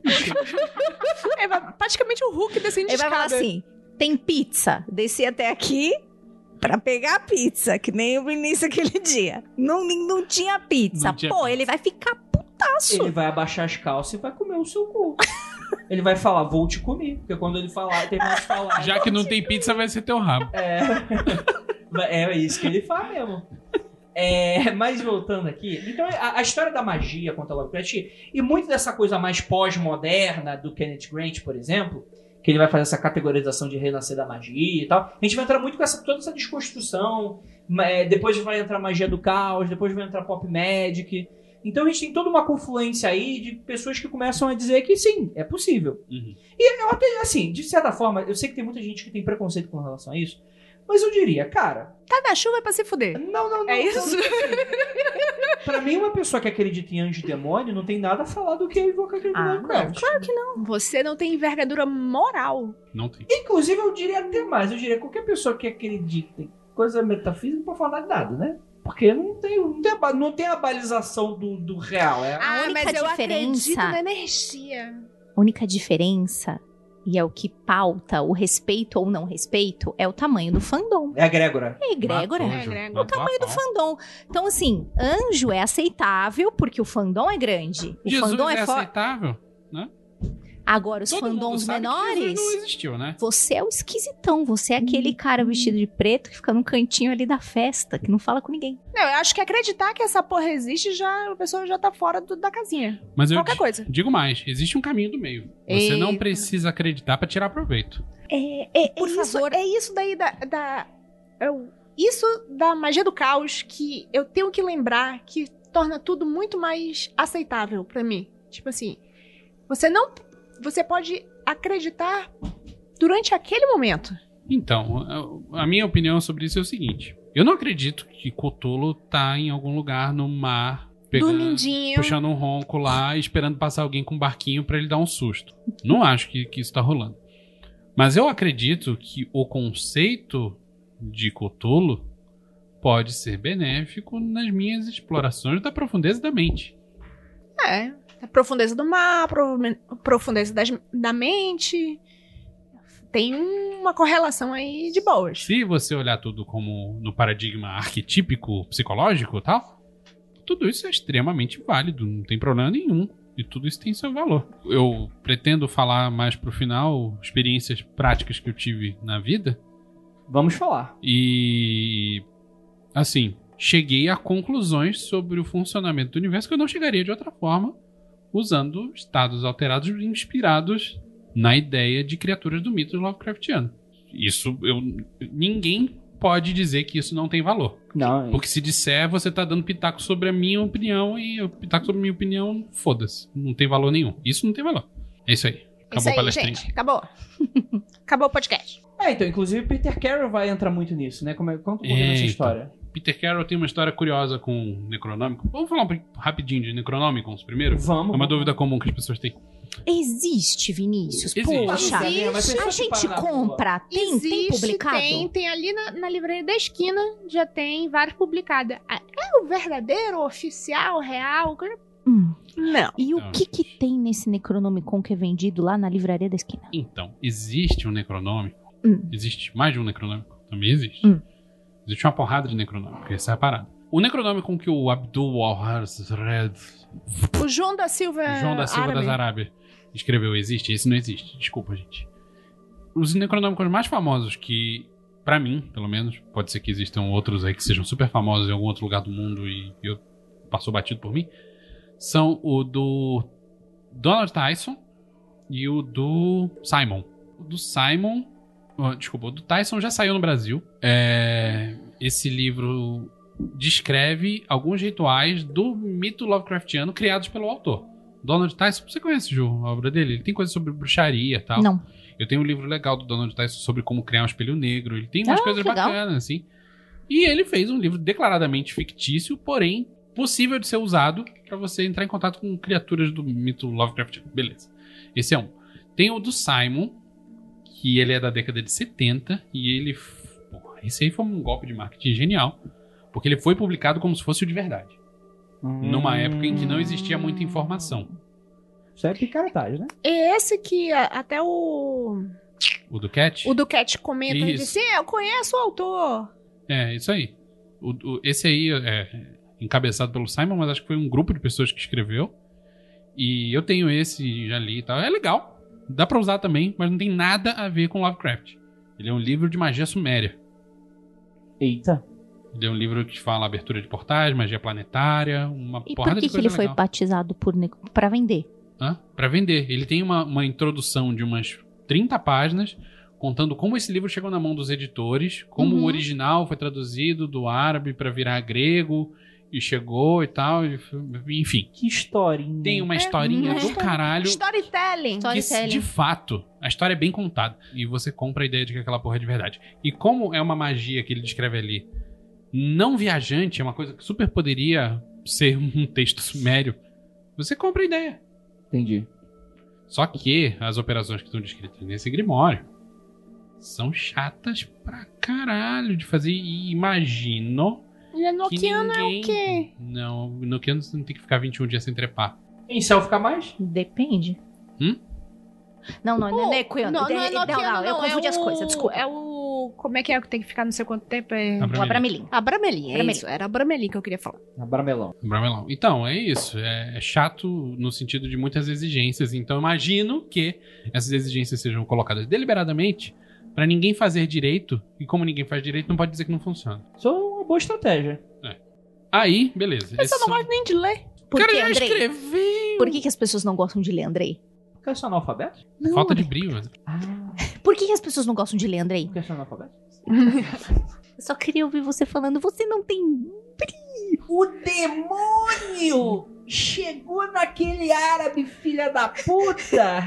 chegou pra falar as coisas do, do demônio tudo e cara canalizou essa merda. Você só precisa ler Você comeu, você tomou Nesquik na infância. Não alimentou? Alimentou. O cara, o cara teve que desenvolver. Pega só três páginas, necro, baixa, coloca no Google, Necronomicon. Você baixa o primeiro que aparecer. Lê as primeiras 30 páginas. Você vai ler o, parágrafo e vai entendi. Não, você não entendeu. lê. Mas lê até entender. E é por isso que as pessoas ficam doidas lendo o Necronomicon.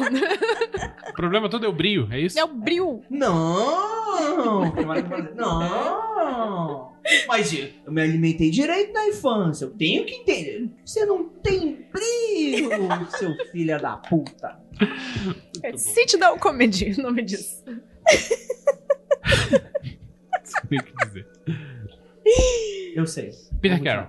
Então, esses são os necronômicos mais conhecidos e tem o necronômico do Peter Carroll. Que porra é essa?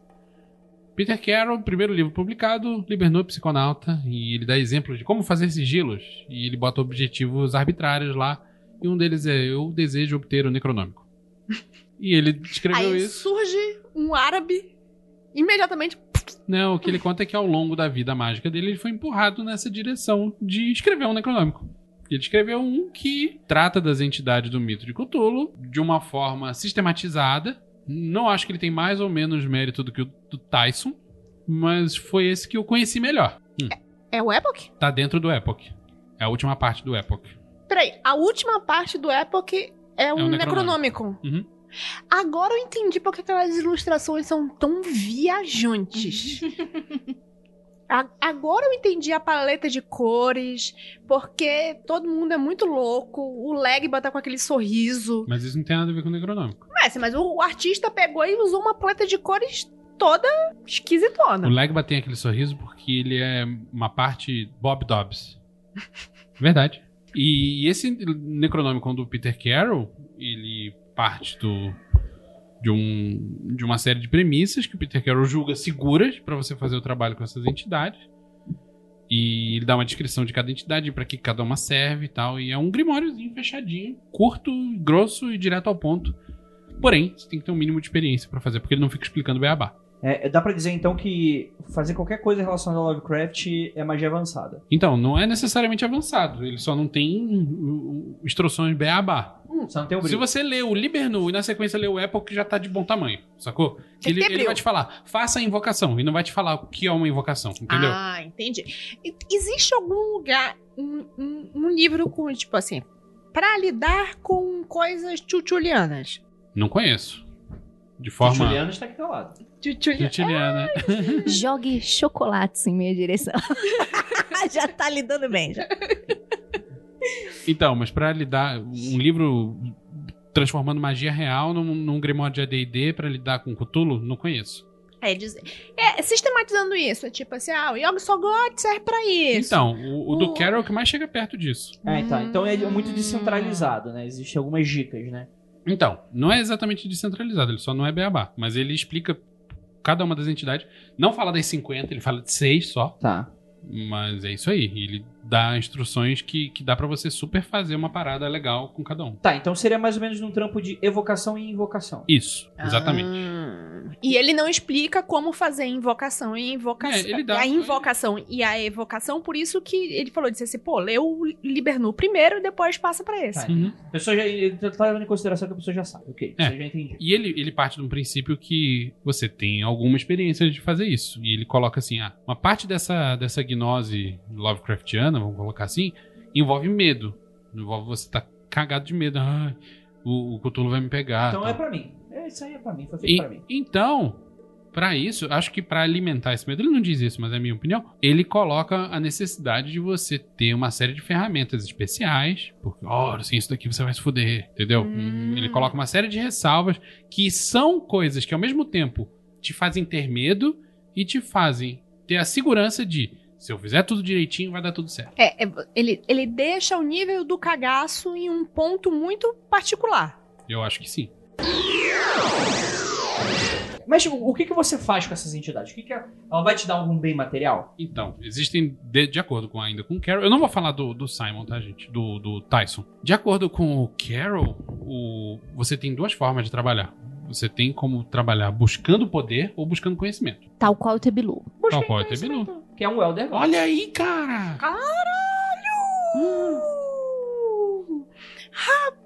A gente tá perdendo tempo com essa piada merda. Bora. Se você buscar poder, Que fique claro que não é uma coisa de, ah, eu quero conseguir fazer coisas acontecerem. Tipo, quero um carro, Eu quero, Quero fazer fulano mulheres, de 10 mil tal. dólares.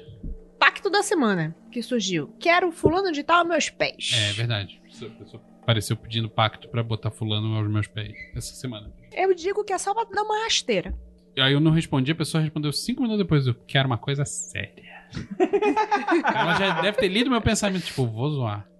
Mas não, Sentiu a intenção da assassina do Vinícius. Foi. Ah, não respondi, não respondi. Aí, beleza. É, se você buscar conhecimento, você vai entrar nesses estados loucos de consciência que são inenarráveis, inexplicáveis, indescritíveis. Indescritível. E é muito legal. Se você buscar poder, a ideia é você pede por uma coisa que seja não elevada no sentido de ah, olha como eu sou bonzinho, olha como eu sou incrível, mas coisas grandiosas. Eu quero poder ser o pica da galáxia, algo assim? Hum? Eu quero poder para Isso ser é um o pouco pica da genérico. galáxia. É, eu, não- eu tô tentando pensar o que é uma coisa de poder que não Eu fosse... quero derrubar um governo. Quero derrubar um governo. Eu quero ser um. Eu sou um Você pode muito bem programador. pedir pra, pra Azatoth derrubar um governo. Que ele é o cara que fica destruindo e refazendo coisas. Fica a dica. Hashtag.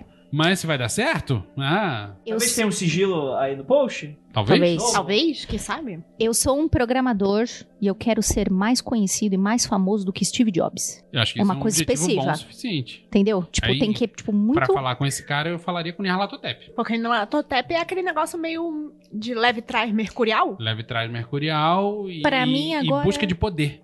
Ele é um Mr. Robot. Depois eu conto por quê. E existe uma outra possibilidade de você pegar o poder emprestado dessas criaturas e estando fazendo uma invocação. Você... Estando fazendo, né? Que é mais do que É, sim. No, no momento da invocação, enquanto você estiver possuído pela entidade, você lançar o seu feitiço pra obter resultados mais poderosos. Rapaz, é, Você tá tira, usando Aí o não é grande o- tchutchulo como Aí- aí bateria. não, não é o Andrei fazendo uma magia, é o chupeta. Cthulhu fazendo magia. É uma chupeta astral. Caralho, bicho. Não, cara, isso é a pior analogia de todos. Não Foi, foi É sensacional! a pior coisa. Não eu não foi. imaginei a chupeta que vocês imaginaram. Ah, mas aí o problema é seu. É, pra, pra mim nem fez sentido, na verdade. Só Chupeta astral é você quem faz Imagina no vários tentáculos de Isso. Cthulhu. Essa busca por conhecimento pode ser por evocação ou por invocação. Evocação você vai se deparar com a entidade, vai ter uma percepção X. Invocação você vai trazer isso pra dentro de você e vai ter uma, uma percepção Y. Mas a ideia é que você sempre perceba uma parada que não tá óbvia. Entendi. Entendi. É que do jeito que você me explicou quando você me deu uns exercícios aí, é, você falou que. E isso foi que eu entendi. Que não era pra algo muito mundano. Ide- idealmente não. Pra fazer uma coisa muito mundana tem que ser uma. Isso sim é mais avançado. É você fazer uma invocação e de dentro da invocação lançar um encantamento. Isso é mais power. É sempre pra você. E aí eu achei meio sacal. Eu vou Ah, você aí. que eu achei um pouco sacal. Que é sempre pra você ter outras experiências. É quase como você tomar uma droga. Você sempre tá buscando ali uma experiência que é muito transcendental. E foi isso que eu entendi quando você me explicou pela primeira E vez. talvez eu tenha dito exatamente isso, porque isso é, é o que eu acho mais legal. Mas não é o único jeito de, de fazer. Entendi, Talvez eu entendi. tenha reforçado mesmo esse ponto, porque é o, é o que eu acho que vale a pena. Eu compilei aqui uma lista de objetivos possíveis. Opa, essa lista. Deixa eu ler aquele Por lá. favor, Juliana, lê todos. Ah, então tá bom. então vamos lá. Objetivos com os tra- de tra- dos seus trabalhos mágicos com as entidades do Mitos. Pode ser aprender a lidar com o incompreensível. Você está na sua vida tal qual o meme do John Travolta. Como voltaram desse bosta, né? É incompreensível. É. Então, pode ser uma ajuda a entender, a lidar melhor, né? Lidar com o incompreensível. Iluminação sobre a natureza do universo, tempo, espaço. Desnecessário. Inútil. Tá. Não, isso é legal. Acessar estados de consciência pouco convencionais. Por favor, explicações. provisória. Ah, loucura provisória. Você Beleza. sabe desse rolê. Não, não, eu, tô- Gente, eu, Você tô- medita em ficar louca? eu não fico louca. Imagina! Eu- Liga louco. Ah, então. Confia no jogo desse cara aí, não, teu. Gente, eu não tava louca. Eu estava Eu só muda. estava chocada, Continua, né? Muito bem. Experimentação adolescente. Vamos ver no que vai É, dar. vou chamar Cthulhu, vou ver como vai ser. Vamos chamar o Charlie Charlie. Entendi, Charlie, Charlie. Vamos chamar o chupetinho. Isso aí pode dar bom. Esse é o melhor objetivo de todos. Que eu, quando li a pauta de Vinícius, morri de rir. vontade de se fuder. Você tá com vontade? Às vezes a pessoa tem vontade de se fuder inconsciente. Sim. E vai, vou procurar uma parada aqui pra me fuder. Vou fazer um rolê Pronto, da hora. Gostei. Porque se, Vou chamar as Atotes e vai dar fosse, certo. se não fosse isso, vai dar certo. Acredite no seu Não vou, não Se vou o seu fazer, objetivo é se fuder, vai dar vou certo. fazer banimento. vou- É. Hum, Mais crianças. É que a pessoa que não quer fazer merda, ela tá na igreja, ela não tá fazendo. Não tô chutando magicando. Ela tá indo pra igreja, ela tá casando, ela tá. Tá jogando videogame. Jogando videogame, jogando RPG. É de virgem, mas tá jogando RPG. Mas ela não tá fazendo essas porra. Não tá. Mas rapidinho, rapidinho. V- vontade de se fuder. Eu quero entrar nisso. É um parênteses aqui. Ah, vamos lá. É, você se fode? A gente tá sendo teste sofá, não. É. Se você tiver vontade de se fuder, você se gua- fode. guardião do sofá? Do, do sofá? Não, guardião do portal. Portal, cara. Guardião do sofá do Cutulo. Não, não Eita. senta lá que o Cutulo vai fazer assim, ó. That's my spot. Vem cá. não, ele vai fazer assim, vem cá, vem. Cu- Mas. Senta aqui. Dá pra dar merda? Dá Claro que dá. Tem gente dá. que entra e nunca sai da loucura, Não, velho. o lance é o seguinte. Não, você- conhece alguém que entrou e nunca saiu do Você não- loucura? Eu falo em off. Lívia. Não, Pode tem umas, tem uma da galera que fica.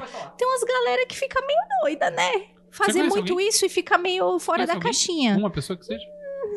Eu falo depois. Tá. Eu chutaria o nome que talvez tenha feito e que faz sentido pra mim. Ok. É, Então, mas tem uma galera que, que faz, fica, porra, que porrada e tal, e depois volta ao normal. Não conheço ninguém que ficou permanentemente alterado e tal.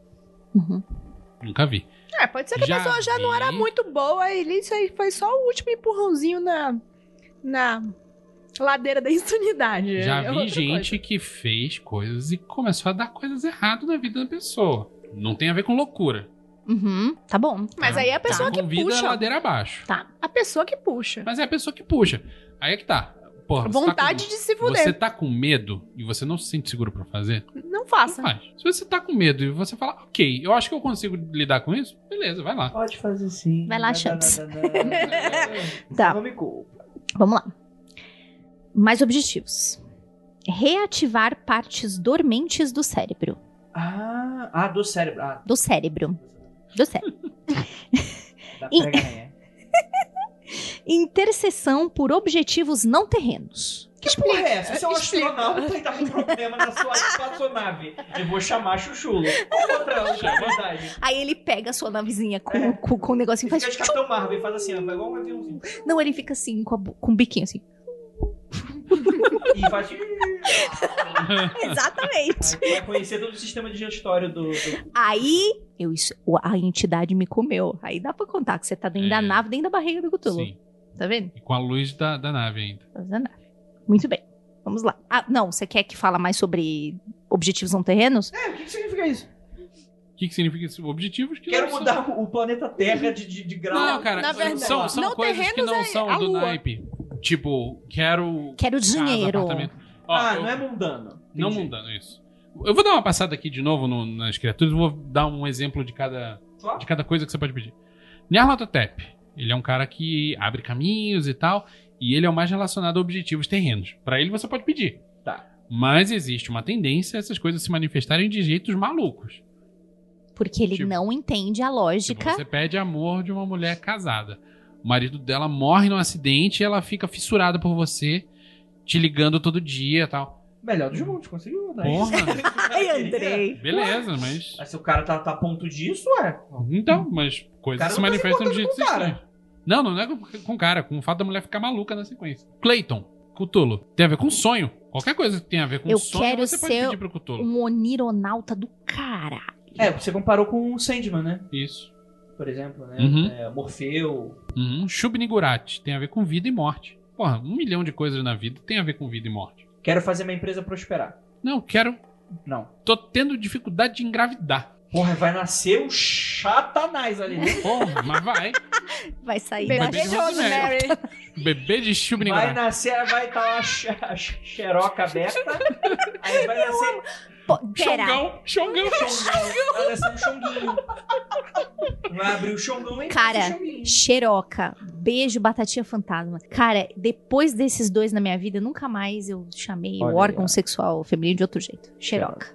Entendi. Maravilhoso. O Eric deve se divertir. Muito. Ele começou com essa porra.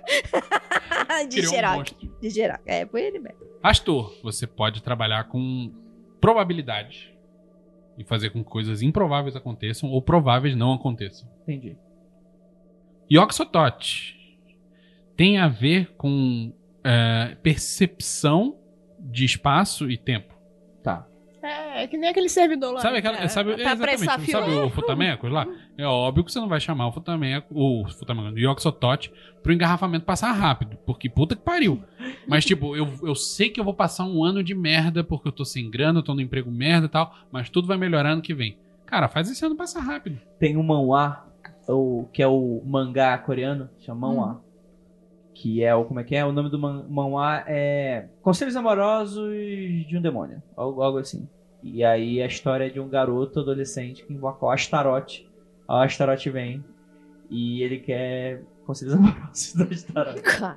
Eu tô imaginando isso. Mas O é um demônio ligado ao amor, né? Invoca O demônio. Gasta Yoxotot aquela mana do e caralho. fala: Eu estou atrasado 5 minutos pro trabalho. o cara, bicho. Aí vai ser a história da pizza. Azatote Ah, é verdade. tem a nossa. ver com destruição descontrolada e com compreensão de linguagem verbal não falada. Linguagem verbal não falada? Sim. Uhum. Eu sempre liguei a ele trabalhos do eu quero destruir uma ideia pré-concebida que eu tenho na minha cabeça Pode que me atrasa. Por exemplo, eu Agora- acho que eu tenho síndrome do impostor. Eu trabalharia com ele. Uhum. Porra, venha e vamos lidar com essa merda, Mas porque eu quero que tá- destruir O essa lance merda. é, você tem que estar ciente que ele pode destruir a síndrome do impostor E tudo. e a vizinhança. Sim. Não, sim, Olha, sim, né? sim, sim. É todo um quarteirão. Risco, é um risco calculado. É, mas então, você falou a palavra-chave, Andrei. Zoando, mas você falou a palavra-chave. Mas, pô, eu sou muito inteligente, né, Vinícius? Tudo, tudo que tem a ver, ah, é perigoso, vai chamar essa porra preta. Tudo tem a ver com risco calculado. Eu não acho que vale a pena você chamar essas entidades pra fazer coisas mundanas, cotidianas e simples que você poderia fazer de outro jeito. Porque você Uhum. busca uma certa ordem na sua Tipo, vida. tomando vergonha da cara e colocando o despertador pra acordar cinco minutos mais cedo. Exato. Mas se é uma coisa que exige medidas extremas e você tá disposto a correr um, um risco, e cara, não vai ser um risco tão escroto assim, vai lá, se abraça. Entendi. Vai lá, Champs. Vale a pena. Muito bem. Tô bem. falando igual aquele cara do Paris. Vale a pena. Ah, tá, é, vamos lá. Mais objetivos. Estabelecimento de comunicação com inteligências pré-humanas. Olha aí. Aí é o que o, o, o- ia falar, é o Kennedy Grant queria fazer, né? Queria fazer, não, fez pra Não, caralho. tipo assim, o, é, é a- o trabalho dele é focado nisso. Uhum. Qual o nome da loja dele? Nova, Nova Isis. Isis. Porra, agora. Que bonito o corinho, né? Ficou Caralho. bonito. Eu, Vozes mas nova. eu isso. gravei recentemente É verdade. Então, a, a nova Isis era toda tentando se comunicar com as coisas transplutonianas. Exato. E na, na literatura mágica existem milhares de exemplos de pessoas, magos célebres, que se comunicaram com entidades pré-ter-humanas. O John Dee, né? Acho que é John um dos Dee. mais antigos. De dia eu acho que é o mais antigo registrado e bem documentado. Crowley fez isso mais de uma vez. Ele falou com Aiwas, falou com Lan, falou com Amalantra, falou com uma Como porrada é que de. é a malandra? A malandra. é. Vai, malandra, Vai, vai. malandra. A Larissa. Laricinha é outra sei. Coitada de Exato. todas as meninas que chamam Larissa, cara, eu sempre penso nisso. Mas, gente. Que Eu a- não entendo essa implicância com a Anitta, mas tudo bem. Não, não. Não. Tem Coi- implicância sim. Não, não, não é da Anitta. Eu tô falando, cuida... coitada de todas as meninas que chamam Larissa, porque agora Laricinha É. virou sinônimo de Sim. xeroca. Imagina as meninas A minha Laricinha. xeroca. Deve ser Vai saber se tem em algum lugar, né? né? Muito bem. Vamos Tá. ver gente tá Então, muito Aí vamos lá. Tipos. Posso passar pro próximo? Não que esses se eram os objetivos. Não, tá bom. A gente já falou aqui, ó. Evocação, você pode fazer uma evocação pra chamar uma, para trocar uma ideia com a entidade. E a forma mais fácil de Ah. você fazer isso. Uhum. Pode fazer por invocação, que é pra você receber essa entidade e funcionar nessa frequência durante um tempo. Fala. Pergunta. Não seria uma coisa grande demais pra colocar pra dentro? Hum, excelente pergunta. Se você pensar que essa criatura existe de verdade, sim, eu acho que é grande demais pra botar pra dentro. Mas eu acho que na real você bota um- uma parte do modo de funcionamento dessa entidade dentro do seu cérebro. Não tem como fazer uma invocação total. Sabe aqueles filmes de, de, de terror merda? Que, ah, eu preciso de tantos médiums pra receber essa entidade.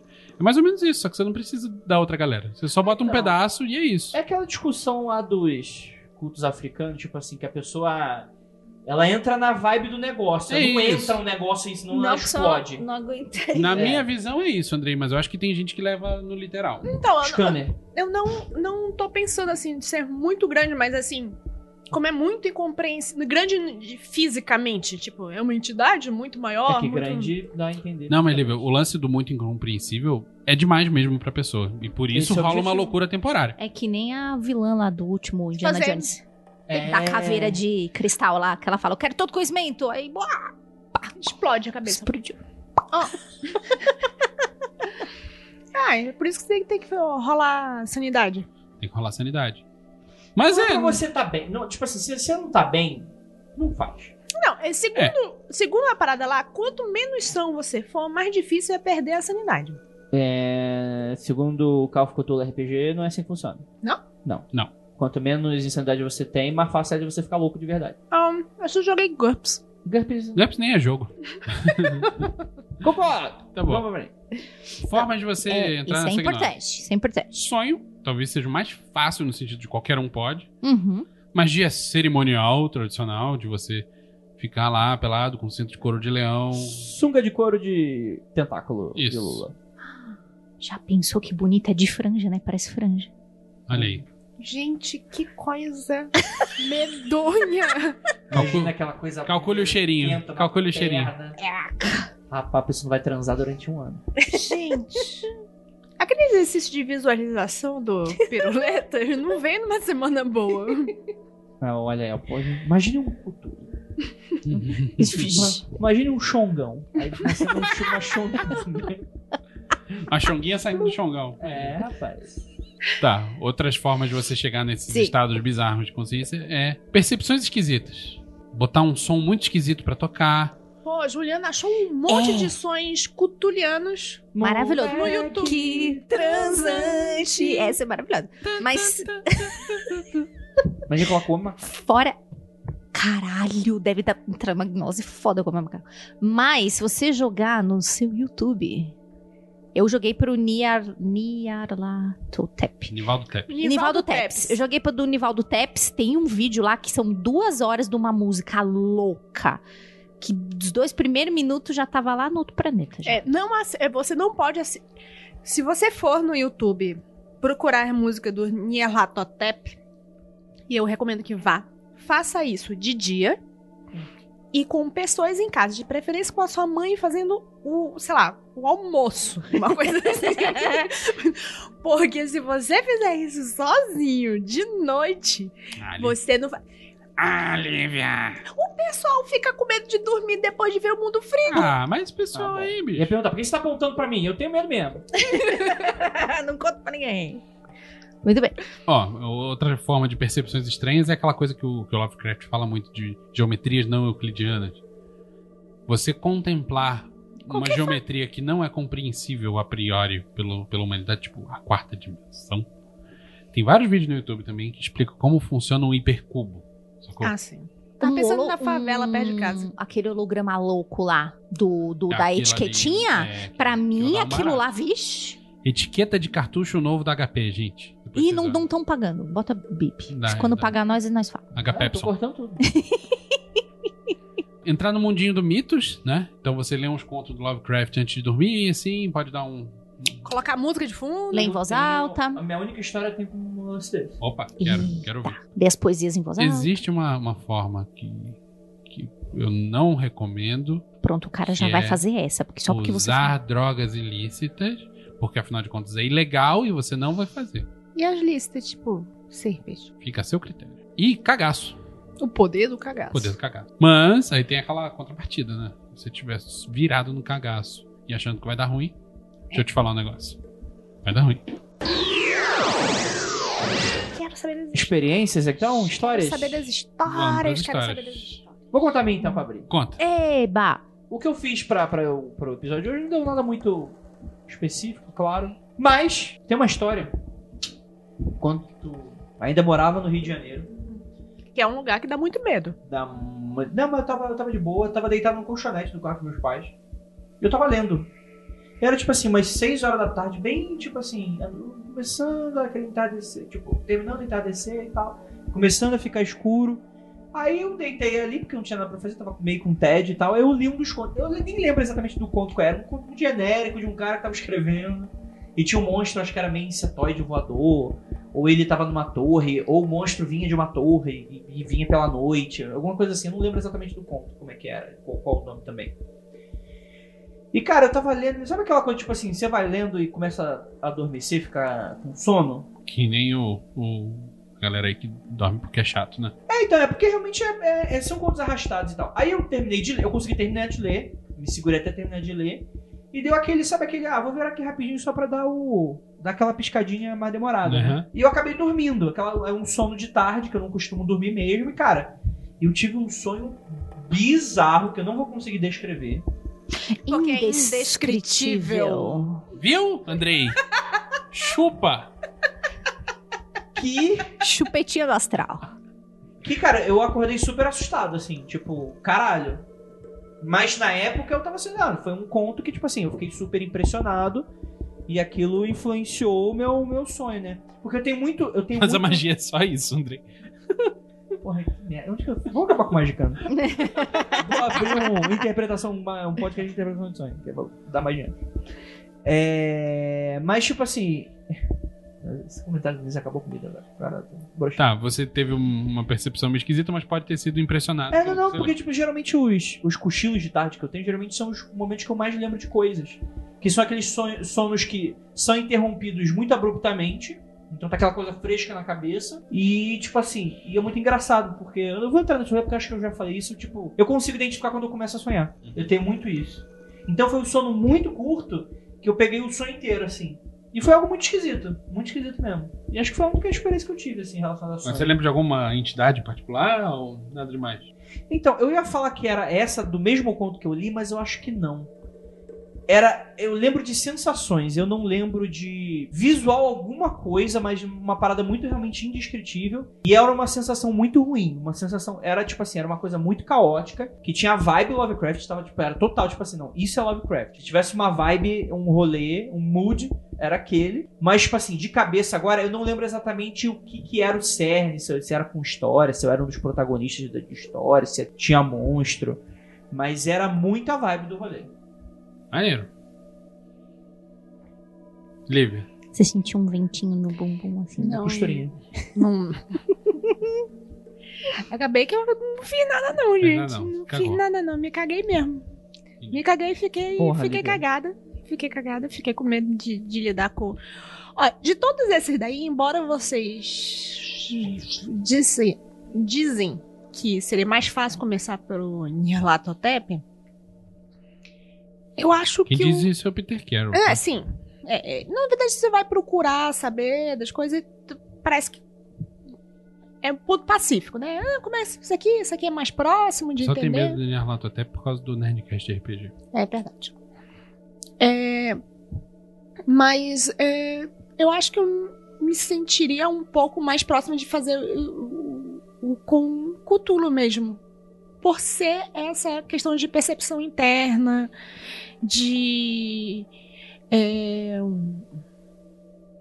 profundezas da própria pessoa, sabe? Eu acho que você ficaria muito à vontade em contato com o Cthulhu. Não, é chapa. Pela natureza dos seus sonhos. É, a natureza dos meus sonhos, naturalmente, já é uma coisa louca. Não, acho que você tirava de letra. Sério mesmo. Ah, mas foi. Não, não rolou, não deu. Bem, Juliana tem histórias estranhas. Eu quero saber, eu tô o dia inteiro querendo saber as histórias da Juliana. Vamos resumir. Não. Não, não, não. Peraí. Antes de começar a falar, eu vou resumir do. Encontrei com ele a primeira vez e não soube que era ele. Depois? Ele quem? eu me toquei. Com o Nivaldo. Nivaldo. Nivaldo. Rivaldo. Por quê? Nunca tinha trabalhado, já tinha lido sobre magia, Cthulhu, mas sempre que isso chegava até mim, com um monte de guardião de portal, isso deixa maluco, vai ficar maluca, você vai ficar doida, você vai ficar louca. E aí, Esse é o segredo. Eu sou sempre louca. eu já tô louca. E aí, falei, bom, então vamos começar com o Nivaldo. E também não é novidade aqui nessa mesa, nem para o povo que ouve, que afinidades com arquétipos estilo Exu são bem simpáticas pra mim. Eu falei, vamos nesse, vamos lá. Como eu fiz isso, caro ouvinte, caro ouvinte, já que eu nunca tinha trabalhado com isso? Eu fui pelo sonho mesmo. Desenhei sigilo na mão. E fui mão dormir preta? na mão preta. Nossa, mano, tá muito preto, não. É, acho que é porque eu fiquei cortando os negocinhos e ficou. É, com isso.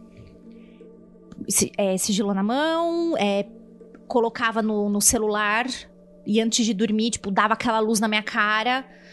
Tá, pum. Fechei o olho, tentava reconstruir aquilo na minha cabeça, já na cama. O Frater MG ficou muito puto com isso, pois fazia aquela fá, aqueles fachos de luz, né? Cada Ah. mergulho é um flash. Cada mergulhão, filho. E em uma das noites, no caso ontem, eu utilizei a pomadinha. Falei, agora vai os dois, vamos ver. Agora, Porém- se não foi até agora, agora vai. Porém, já tinha tido alguma coisa, mas eu não soube identificar, porque fiz tudo que eu falo pras pessoas que é errado fazer. Ah, vai trabalhar com negócio. Lê bastante antes. Eu não li bastante. Eu li mais ou menos. Então passou. Mas contei, foi domingo, né? Uhum. Contei para o Vinícius que tinha tido um sonho estranho.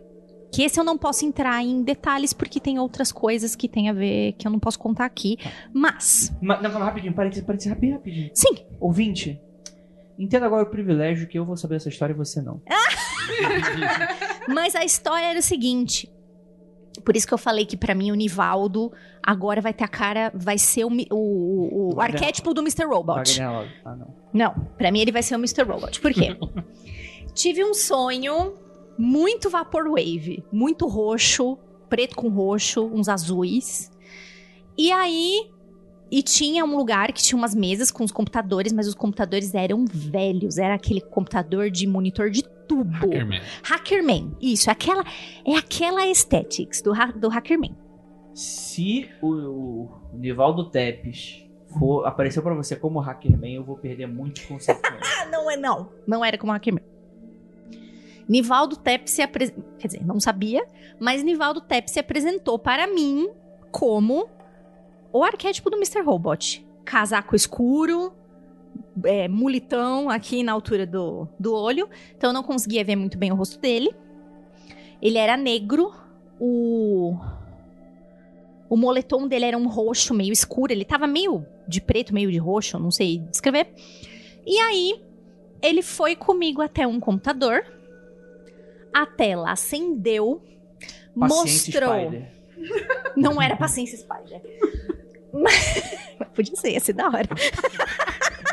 Olha que jogo irado, pinball 3D. Mas você, se fosse paciência, tipo, fala, Combinado. Caralho, tive um sonho com a aranha, muito doido. Tava jogando paciência Spider. É, aí piscou na tela um símbolo que é importante pra mim, que depois eu te conto por quê. E aí ele falou assim: não tem. E ele foi muito claro, assim, essa é, uma- é a única frase que eu lembro inteira, é muito clara. Não existe informação no YouTube sobre isso aqui. Sabia? E aí eu acordei. Pá. Aí o que, que eu fui fazer? Foi no YouTube. Foi no YouTube. Ele falou, foi no YouTube. Aí o que, que eu fui fazer? Procurando no YouTube. procurar no YouTube pra ver se tinha. Qual foi a primeira coisa que eu achei? Treta. Contando para Vinícius, né? Falei assim: ó, Vinícius, você vai achar meio esquisito porque eu tô pesquisando isso no YouTube, risos. Mas eu achei esse cara aqui que é totalmente doidão e ele tava falando muito mal, umas bosta assim, grave. Daquele negócio que eu tinha visto na tela do computador. E aí o Vinícius falou: Não, mano, esse cara tem um histórico. Ele foi pro manicômio, pipipipopopó. Quais são os vídeos anteriores, quer dizer, posteriores a esse?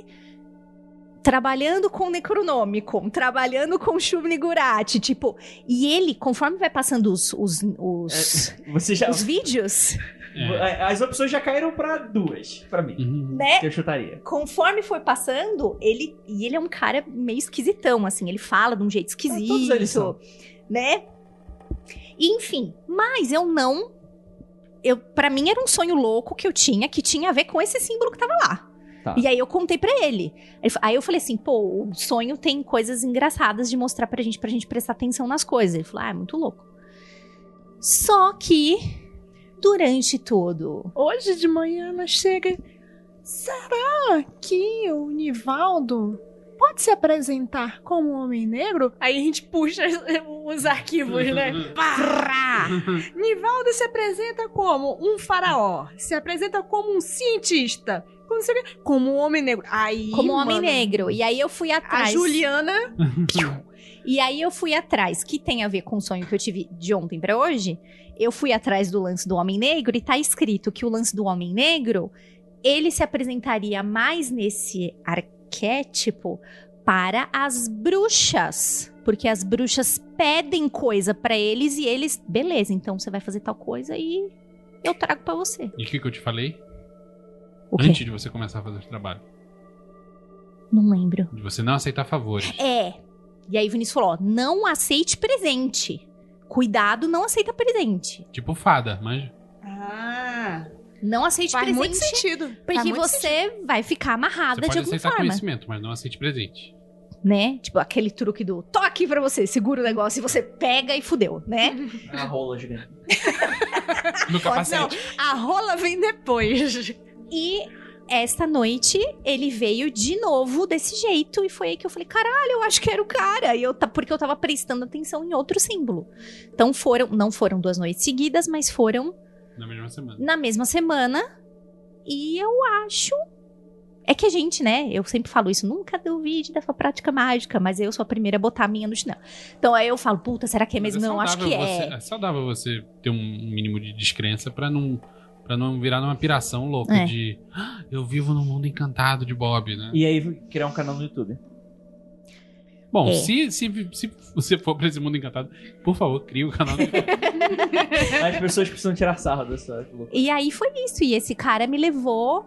E, e aí é o aspecto, acho que o aspecto que mais evoca aqui é o aspecto ciência, o cara cientista. Só que ele me levou numa. É uma aesthetics toda muito tecnologia anos 80, assim. Mas passei por lugares assim. Muito bom. Foi isso. Vou. Fiz isso para esse episódio? Fiz isso para esse episódio. Estava com cagaço? Estava com cagaço, mas fui.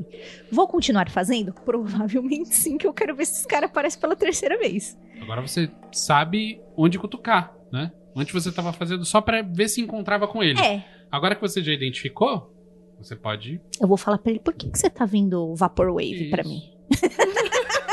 por que, que você tá de roxinho? E aí eu vi depois uma. Eu joguei no Google Imagens e tem uma representação dele que é exatamente o roxo da cor do meu sonho, que tem de fundo. Você falou que é uma coisa meio conhecida. É, É uma as pessoas paleta que tendem a usar esse tipo de cor, né? A gente tem aqui artes Lovecraftianas em cima da mesa. E de duas, duas são roxas. É. Mentira, de três, duas são roxas porque uma não foi pintada. Se fosse pintada, era de roxo. Mentira, era verde. Mas é isso. É isso aí. É o- essa é a minha é experiência. Não sei se Muito vale, bom. mas foi. Perfeito. Vinícius, é, Rapaz, tem, tem, um, tem um currículo aí. Ah, Primeiro eu tenho que falar que o Vinícius faz coleção de estatuazinhas do Chuchula. faço. Ele Tem deve muito ter, ter vários, né? Mandem pra gente aí. Se Chuchu. você tiver chuchulos e quiser dar de presente para Vinícius, é, é a coleção dele. Tem o Ele- chuchulo de vinil, de resina, de cerâmica, Ele tem tantos chuchulos que ele De me crochê. cedeu um pra deixar em cima da mesa. de Lego. De Lego. Já- Chuchulo chuchulo de Lego. Muito bonitinho. Então, é, eu comecei a fazer trabalhos com o Chuchulo e sua turminha sem querer. É assim que você conhece a pessoa que você casa. Eu já contei essa história em mais de canto. O público sabe. O público. o público sabe O público esquece, Se amigo. você não vê Novo Magicando, eu recomendo que é um podcast muito legal. Minha primeira experiência com o Chucholo foi numa viagem louca de ayahuasca. Tá. Eu não tava lá pra ver ele, mas foi ele que eu encontrei. Eu, na verdade, tava pra fazer uma parada de sonho. Me passou pela cabeça Sandman. Jamais pensei premeditadamente em encontrar o, o Chuchulo. Mas tava lá o Chuchulo. E não foi, vixe. Foi um negócio, ok, beleza, tô aqui. Viu, Chuchu? Tomei uma na cara, tipo, sai daqui, você é moleque, você não é caveira, você não pode vestir preto. Eita, o cara já foi da Legião Estrangeira, que eu tudo falando Fez um- pra ele. Aí eu falei, valeu. Obrigada. Fez que nem o, o, o bolso de cocô. Falou, valeu. É, não, não, não, mas eu recebi, eu recebi um sinal claro na hora de esse aqui não é o seu lugar, vaza daqui porque não tá na hora. Eu, tá bom, beleza. Essa é a sabedoria, né? É você não ficar insistindo no erro. Se eu tivesse continuado, o que, que podia acontecer? Não sei. Prefiro não saber. Prega tá intacta. Tive umas experiências isoladas fora desse sisteminha Carol de Azatote. Azatote é muito legal. Me lembra qual é o trabalho com a Zatote? É... Azatote é aquele da. do. da. o caos nuclear, flautistas loucos tocando tambor. é, eu só me lembro dos flautistas, nunca me lembro do caos nuclear. É, e, e Azatote tem a ver com a comunicação verbal não falada. E e- esse é o meio principal da, de uma conjuração famosa. Se procurar na internet aí, invocação de Azatote, você vai encontrar uma forma relativamente simples e fácil de fazer, de fazer uma, uma invocação de Azatote, que é através de glossolalia. O que, que é Hum. glossolalia? Você falar coisas estranhas até As coisas ah, perderem até sentido? as coisas perderem sentido. E como o, o Azatote, eu esqueci de fazer essa descrição, ele é o, o deus cego idiota no meio do nada. Idiota por quê? Porque ele não tem princípio, ele não tem Ele tem objetivo. consciência, ele não tem. É. Ele não tem sem ciência. Não é idiota no sentido de que ele é burro, ele foda-se, né? E cego porque também, é, assim como a justiça deveria ser cega, deveria. Ele tá lá, loucão. E, e não faz juízo de valor. né? E essa invocação de Azatote é você cobrir os olhos de alguma forma, pra você não enxergar o que tá fazendo e, Bird Box. e trazer glossolalia. Ih, é o desafio Bird Box Plus Língua pau, pau. Puta, Sketchman. O Sketchman ou o Skid Bee- Skid Bee, ou falar a língua dos anjos na igreja evangélica. Chubalabaluebas. Chubabalaus. Então, aí, bicho, você tá com o seu sentido talvez mais importante, desligado, que é a visão. E você desativa forçadamente a parte do cérebro responsável por linguagem. Aí vem todo tipo de pensamento maluco que você não vai conseguir explicar depois. É, já fiz isso mais de uma vez e a, a, a parada é: na hora você não entende o que aconteceu. Você sai falando, esse dia foi louco, e você vai entender o que aconteceu, tipo, dois dias depois. Você se machuca? Não, não me machuquei, não. Você sair sem ver, fazendo coisa não, não é você louca? atravessar 23 de maio. Não. né? Você faz no ambiente controlado, de preferência com um adulto responsável lá. Qual a diferença de um sábado de manhã pra mim? A diferença é que você tá de olho aberto. Eu não tô enxergando, Vinícius. Não, mas aí o problema é seu. Você não tá enxergando. Eu, tô, eu não tô enxergando de manhã e não tô comunicando Então também. tá aí, o, o nosso avatar de Azatote no planeta Terra.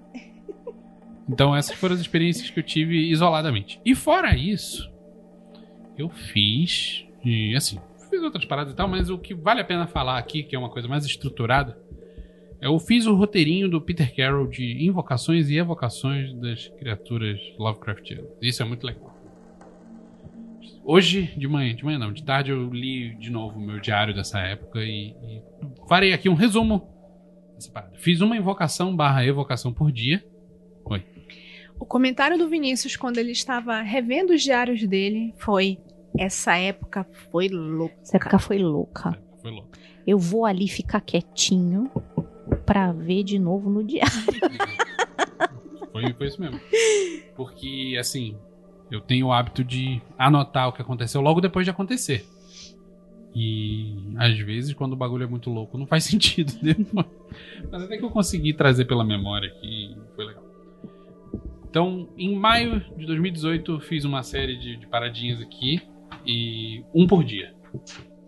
Comecei com o Nivaldo Tebes. Ah, vou falar o, o procedimento que eu fiz, que é baseado no Epoch, mas não é o do Epoch. São um processo em nove passos.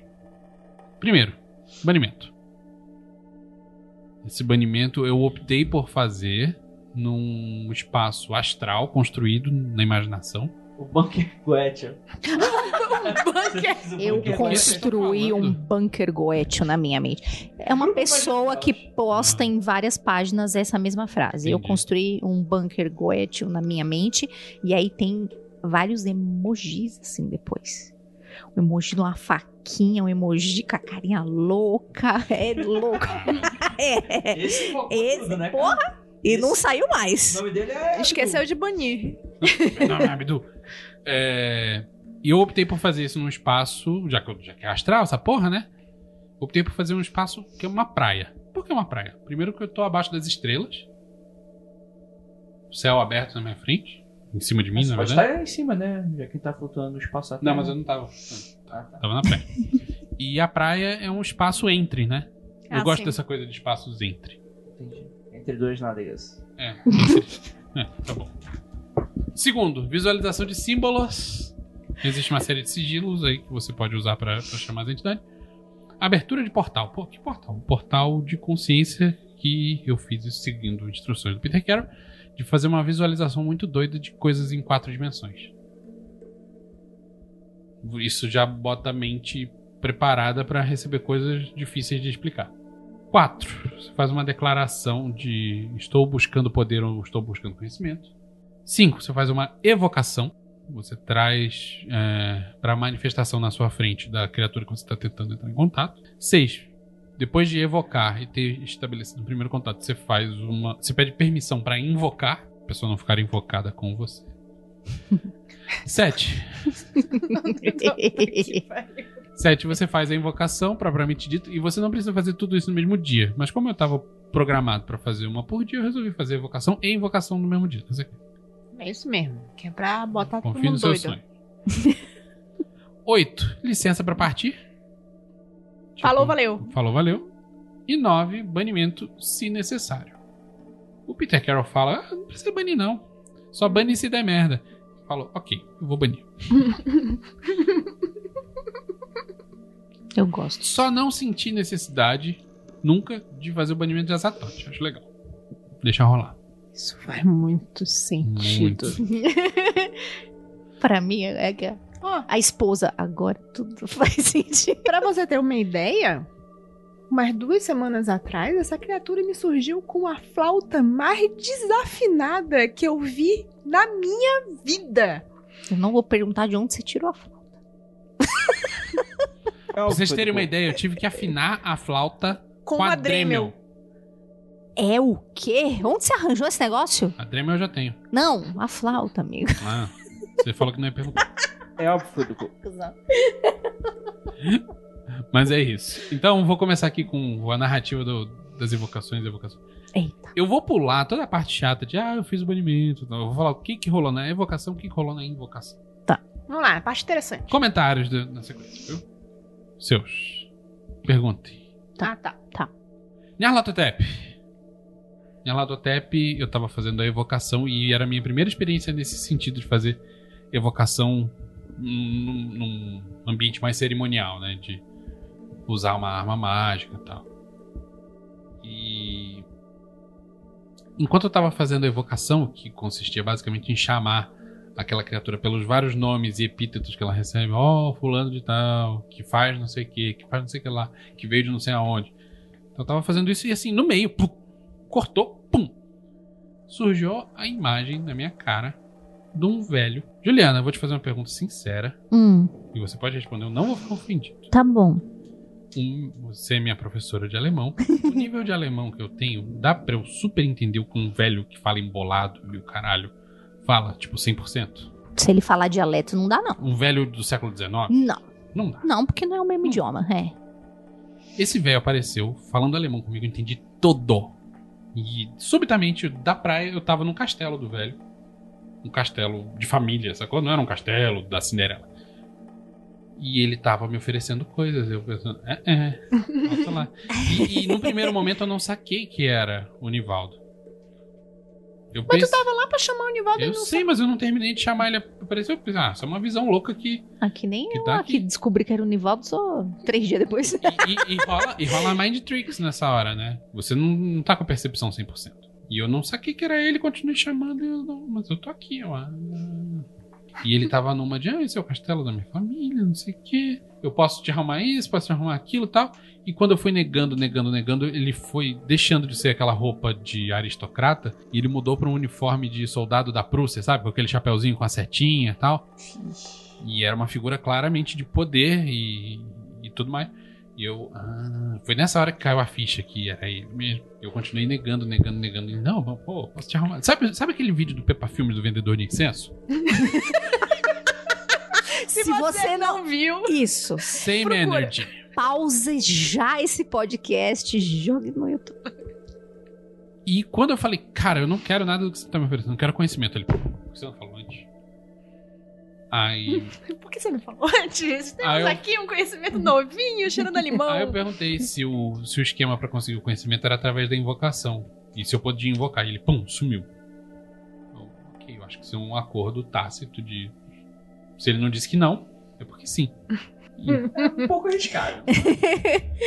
Então eu fiz uma, uma invocação na sequência. E a sensação que eu tive foi de poder. De eu posso tudo. Mas terreno, sabe? Não é eu sou o senhor do tempo e do espaço. É tipo, sou foda de Guidin. Você canalizou o cara do Digidinho. Canalizei o cara do Digidin. E a experiência acabou subitamente com a sensação de que a parte de trás da minha cabeça tava abrindo e, e não explodindo, mas abrindo uma comporta e saindo um jato de coisas de, de dentro pra fora. Eu, ok, acabou. Passou a vibe, sabe? Aí, licença pra partir e tal. Beleza. Quando eu comprei essa flauta esquisita aí, eu fiz a invocação de Azatoth, eu tive uma sensação muito parecida e eu não tinha ligado os pontos até reler o diário hoje. Então, bacana. Nesse, no mesmo dia, no mesmo dia não, no dia seguinte, pessoas, plural, vieram me contar que sonharam comigo e que nos sonhos, narrativas iguais das pessoas, é, que essas pessoas me viram num lugar muito barulhento, escuro e confuso, mas que parecia que tava tudo bem e que eu tava numa boa lá. Então, vamos em frente. Na- no, no dia seguinte da flauta ou no dia seguinte Não, não, do... não, no dia seguinte do Nivaldo. do Nivaldo? Tá bom. Nivaldo. Porque se fosse no da flauta, fazia mais sentido ainda. Não. Dia número 2, Clayton, Cthulhu. E foi assim, normalmente quando você vai pra fazer uma invocação, uma evocação, você tem algumas preconcepções na sua cabeça e você espera que seja de um jeito, né? Uma coisa que eu percebi fazendo esse programa aqui é que as coisas não saem conforme programado. Então eu tava pensando no, na no, no Cthulhu da forma como o Peter Carroll descreve, que é a ligação entre neurônios e tudo está conectado e tudo mais. E não foi nada disso que eu vi. Eu me imaginei num mar de bancos de dados cibernéticos muito loucos. E que as coisas eram isoladas, mas ao mesmo tempo eram juntas. E eu. Tá, ok. Isso Big é um lugar, Data. Você isso é tá um- no meio de Big Data. Sei lá, eu tava num lugar, mas eu não tinha visto nada. E eu vi no meio daquela porra toda, daquela putaria, como se fosse aquele desenhozinho que faz na Matrix, sabe? Tem um monte de letrinha verde caindo, daqui a pouco Ah, uma- um, um contorno mais evidente fica ali. Aí eu vi uma forma de tentaculinhos, mas não era um polvo, era uma coisa ondulante e filamentar. Faz sentido? Faz sentido. Ok. Faz sentido. Beleza. Pedi pra fazer a invocação e, e a resposta que eu tive em todos os casos foi silêncio. Ninguém nunca me disse não, mas eu pensei, ok. Não espero que as pessoas entendam o que eu tô falando. E quando eu fiz essa invocação, eu senti que eu era os dados que estavam se comunicando. É inexplicável, é inenarrável, é. Lovecraft tinha razão. Vai. Pergunta. Você falou que podia fazer pergunta. Uhum. Depois dessas duas é, experiências que você teve, que você teve, você ser tipo, nossa, sou fodão, sei várias coisas, agora eu sou o Big Data. Você se deu conta nos dias seguintes ou você pegou e entendeu coisas com mais facilidade? Então, eu fiz anotações das experiências e fiz anotações das minhas percepções ao longo desses dias. E sim, a forma de perceber as coisas estava diferente nesses dias. Tá. E pelo que eu me lembro, e não tá anotado isso, essas coisas continuaram com uma percepção diferente por uns 10 dias pra frente. Tá. Mas sempre eu Verbeiro. tava prestando atenção mais no- nas coisas que aconteciam no dia do que Tá. outra coisa. Hum. E então, essa foi a minha opinião. Eu acho que eu invoquei um Cyber Clayton, Porra. Que legal. Cyberpunk, hein? né? Cyber Clayton. Sabe? Vaporwave. Ia lá. Olha aí.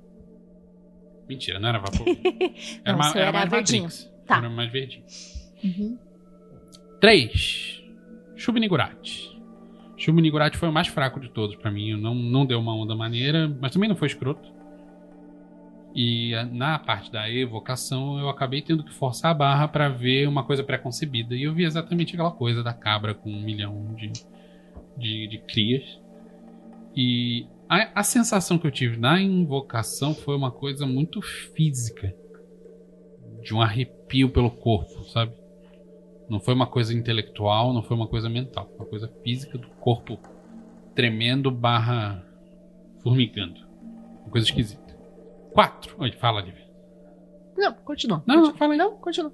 Quatro. Rastor. Rastor foi legal. Rastor foi legal. Foi bacana. Da hora.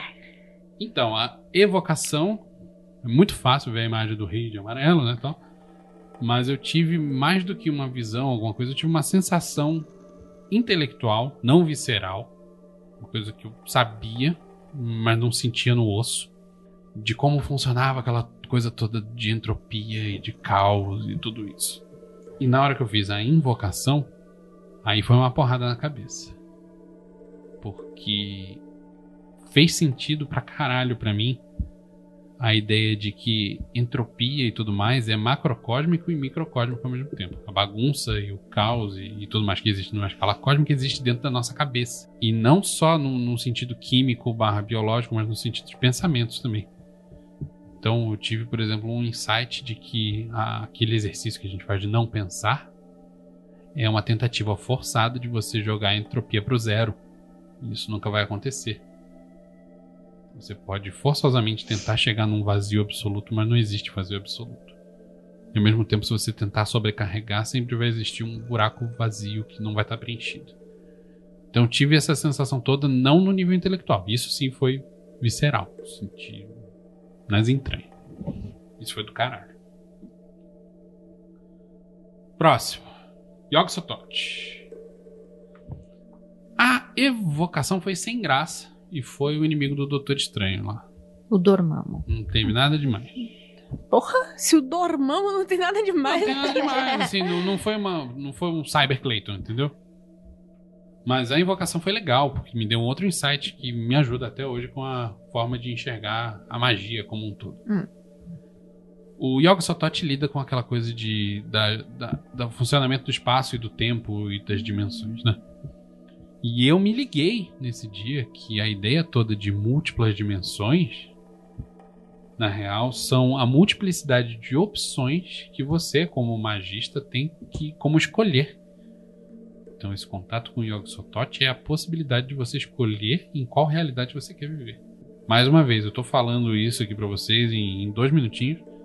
E isso não é uma coisa puramente consciente e, e colocada em palavras. Isso é o- como eu melhor pude traduzir e resumir pra vocês. Mas é um- uma parada muito doida que você sente. Caralho, isso, Isso é faz muito foda. muito sentido.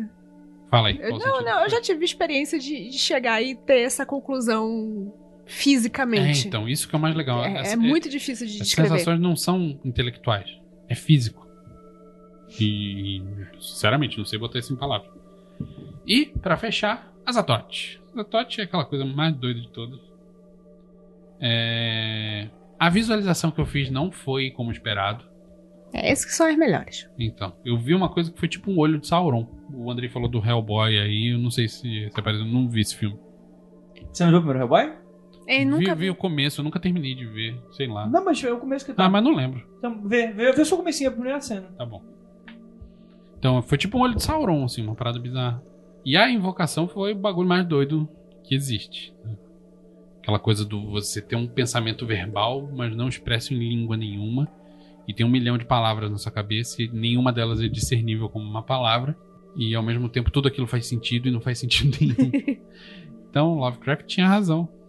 É inexplicável. Inenarrável. É Inenarrável. indescritível. É indescritível. Indescritível. Então esse é o resumo do meu da primeira Oi? coisa organizada que eu fiz de, de trabalhinhos de Lovecraft. Depois eu fiz uma experiência isolada aqui, outra ali. Mas Usou uma flauta aqui, outra ali, desafinada. é, mas assim, resumo, os mais legais. Nyarlathotep, Rastor, Azatoth. Não sei. Depois me deixa ver as receitinhas aí, os rolê que eu Hum. vou fazer com os outros. Tá bom. Que agora que eu comecei, abriu a portinha. E será que Shubinigurati é mais forte pra mulher do que pra homem? Acho que. Acredito no que sim. sentido de. Já que ele fala sobre. É, é a criar. única, é a única das entidades que o Lovecraft descreve como feminina. Todos os outros ele não se dá o trabalho de falar sobre gênero, até porque a língua inglesa não obriga É. você a fazer isso. Uhum. Mas esse ele menciona que, que é feminino. Depois eu conto pra vocês. Tá bom. Gostaria de agradecer muitíssimo a você que está escutando aí ao vivo e a você que está escutando nosso podcast e também a toda essa equipe, essa mesa maravilhosa. E gostaria de falar que Praise the Sun e Cthulhu Fatah para todo mundo. Ei.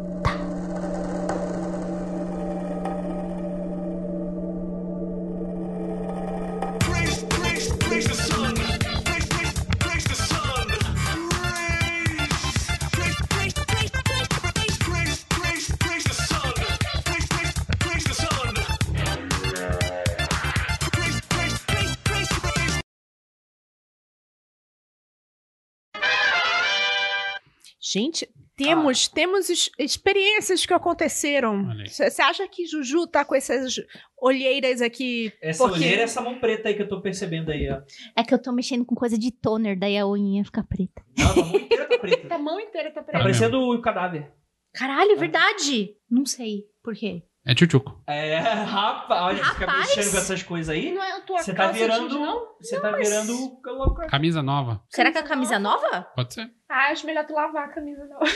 A Ju não está Ou com a mão peidou. amarela. A Ju tá com a mão amarela. Não, fica com a mão A amarela. mão amarela não é outra entidade? Mão Não. amarela. Cagou na panela.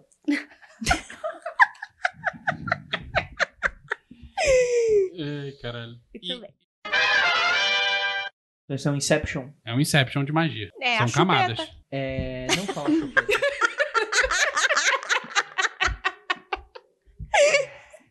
O André fez até um. É, porque coloca chuchulo. Então. Já todo aquele jeito. Neratotep é o Exupet.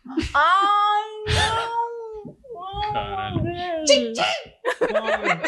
É... Não, Então, mas, mas eu entendi de, de uma maneira que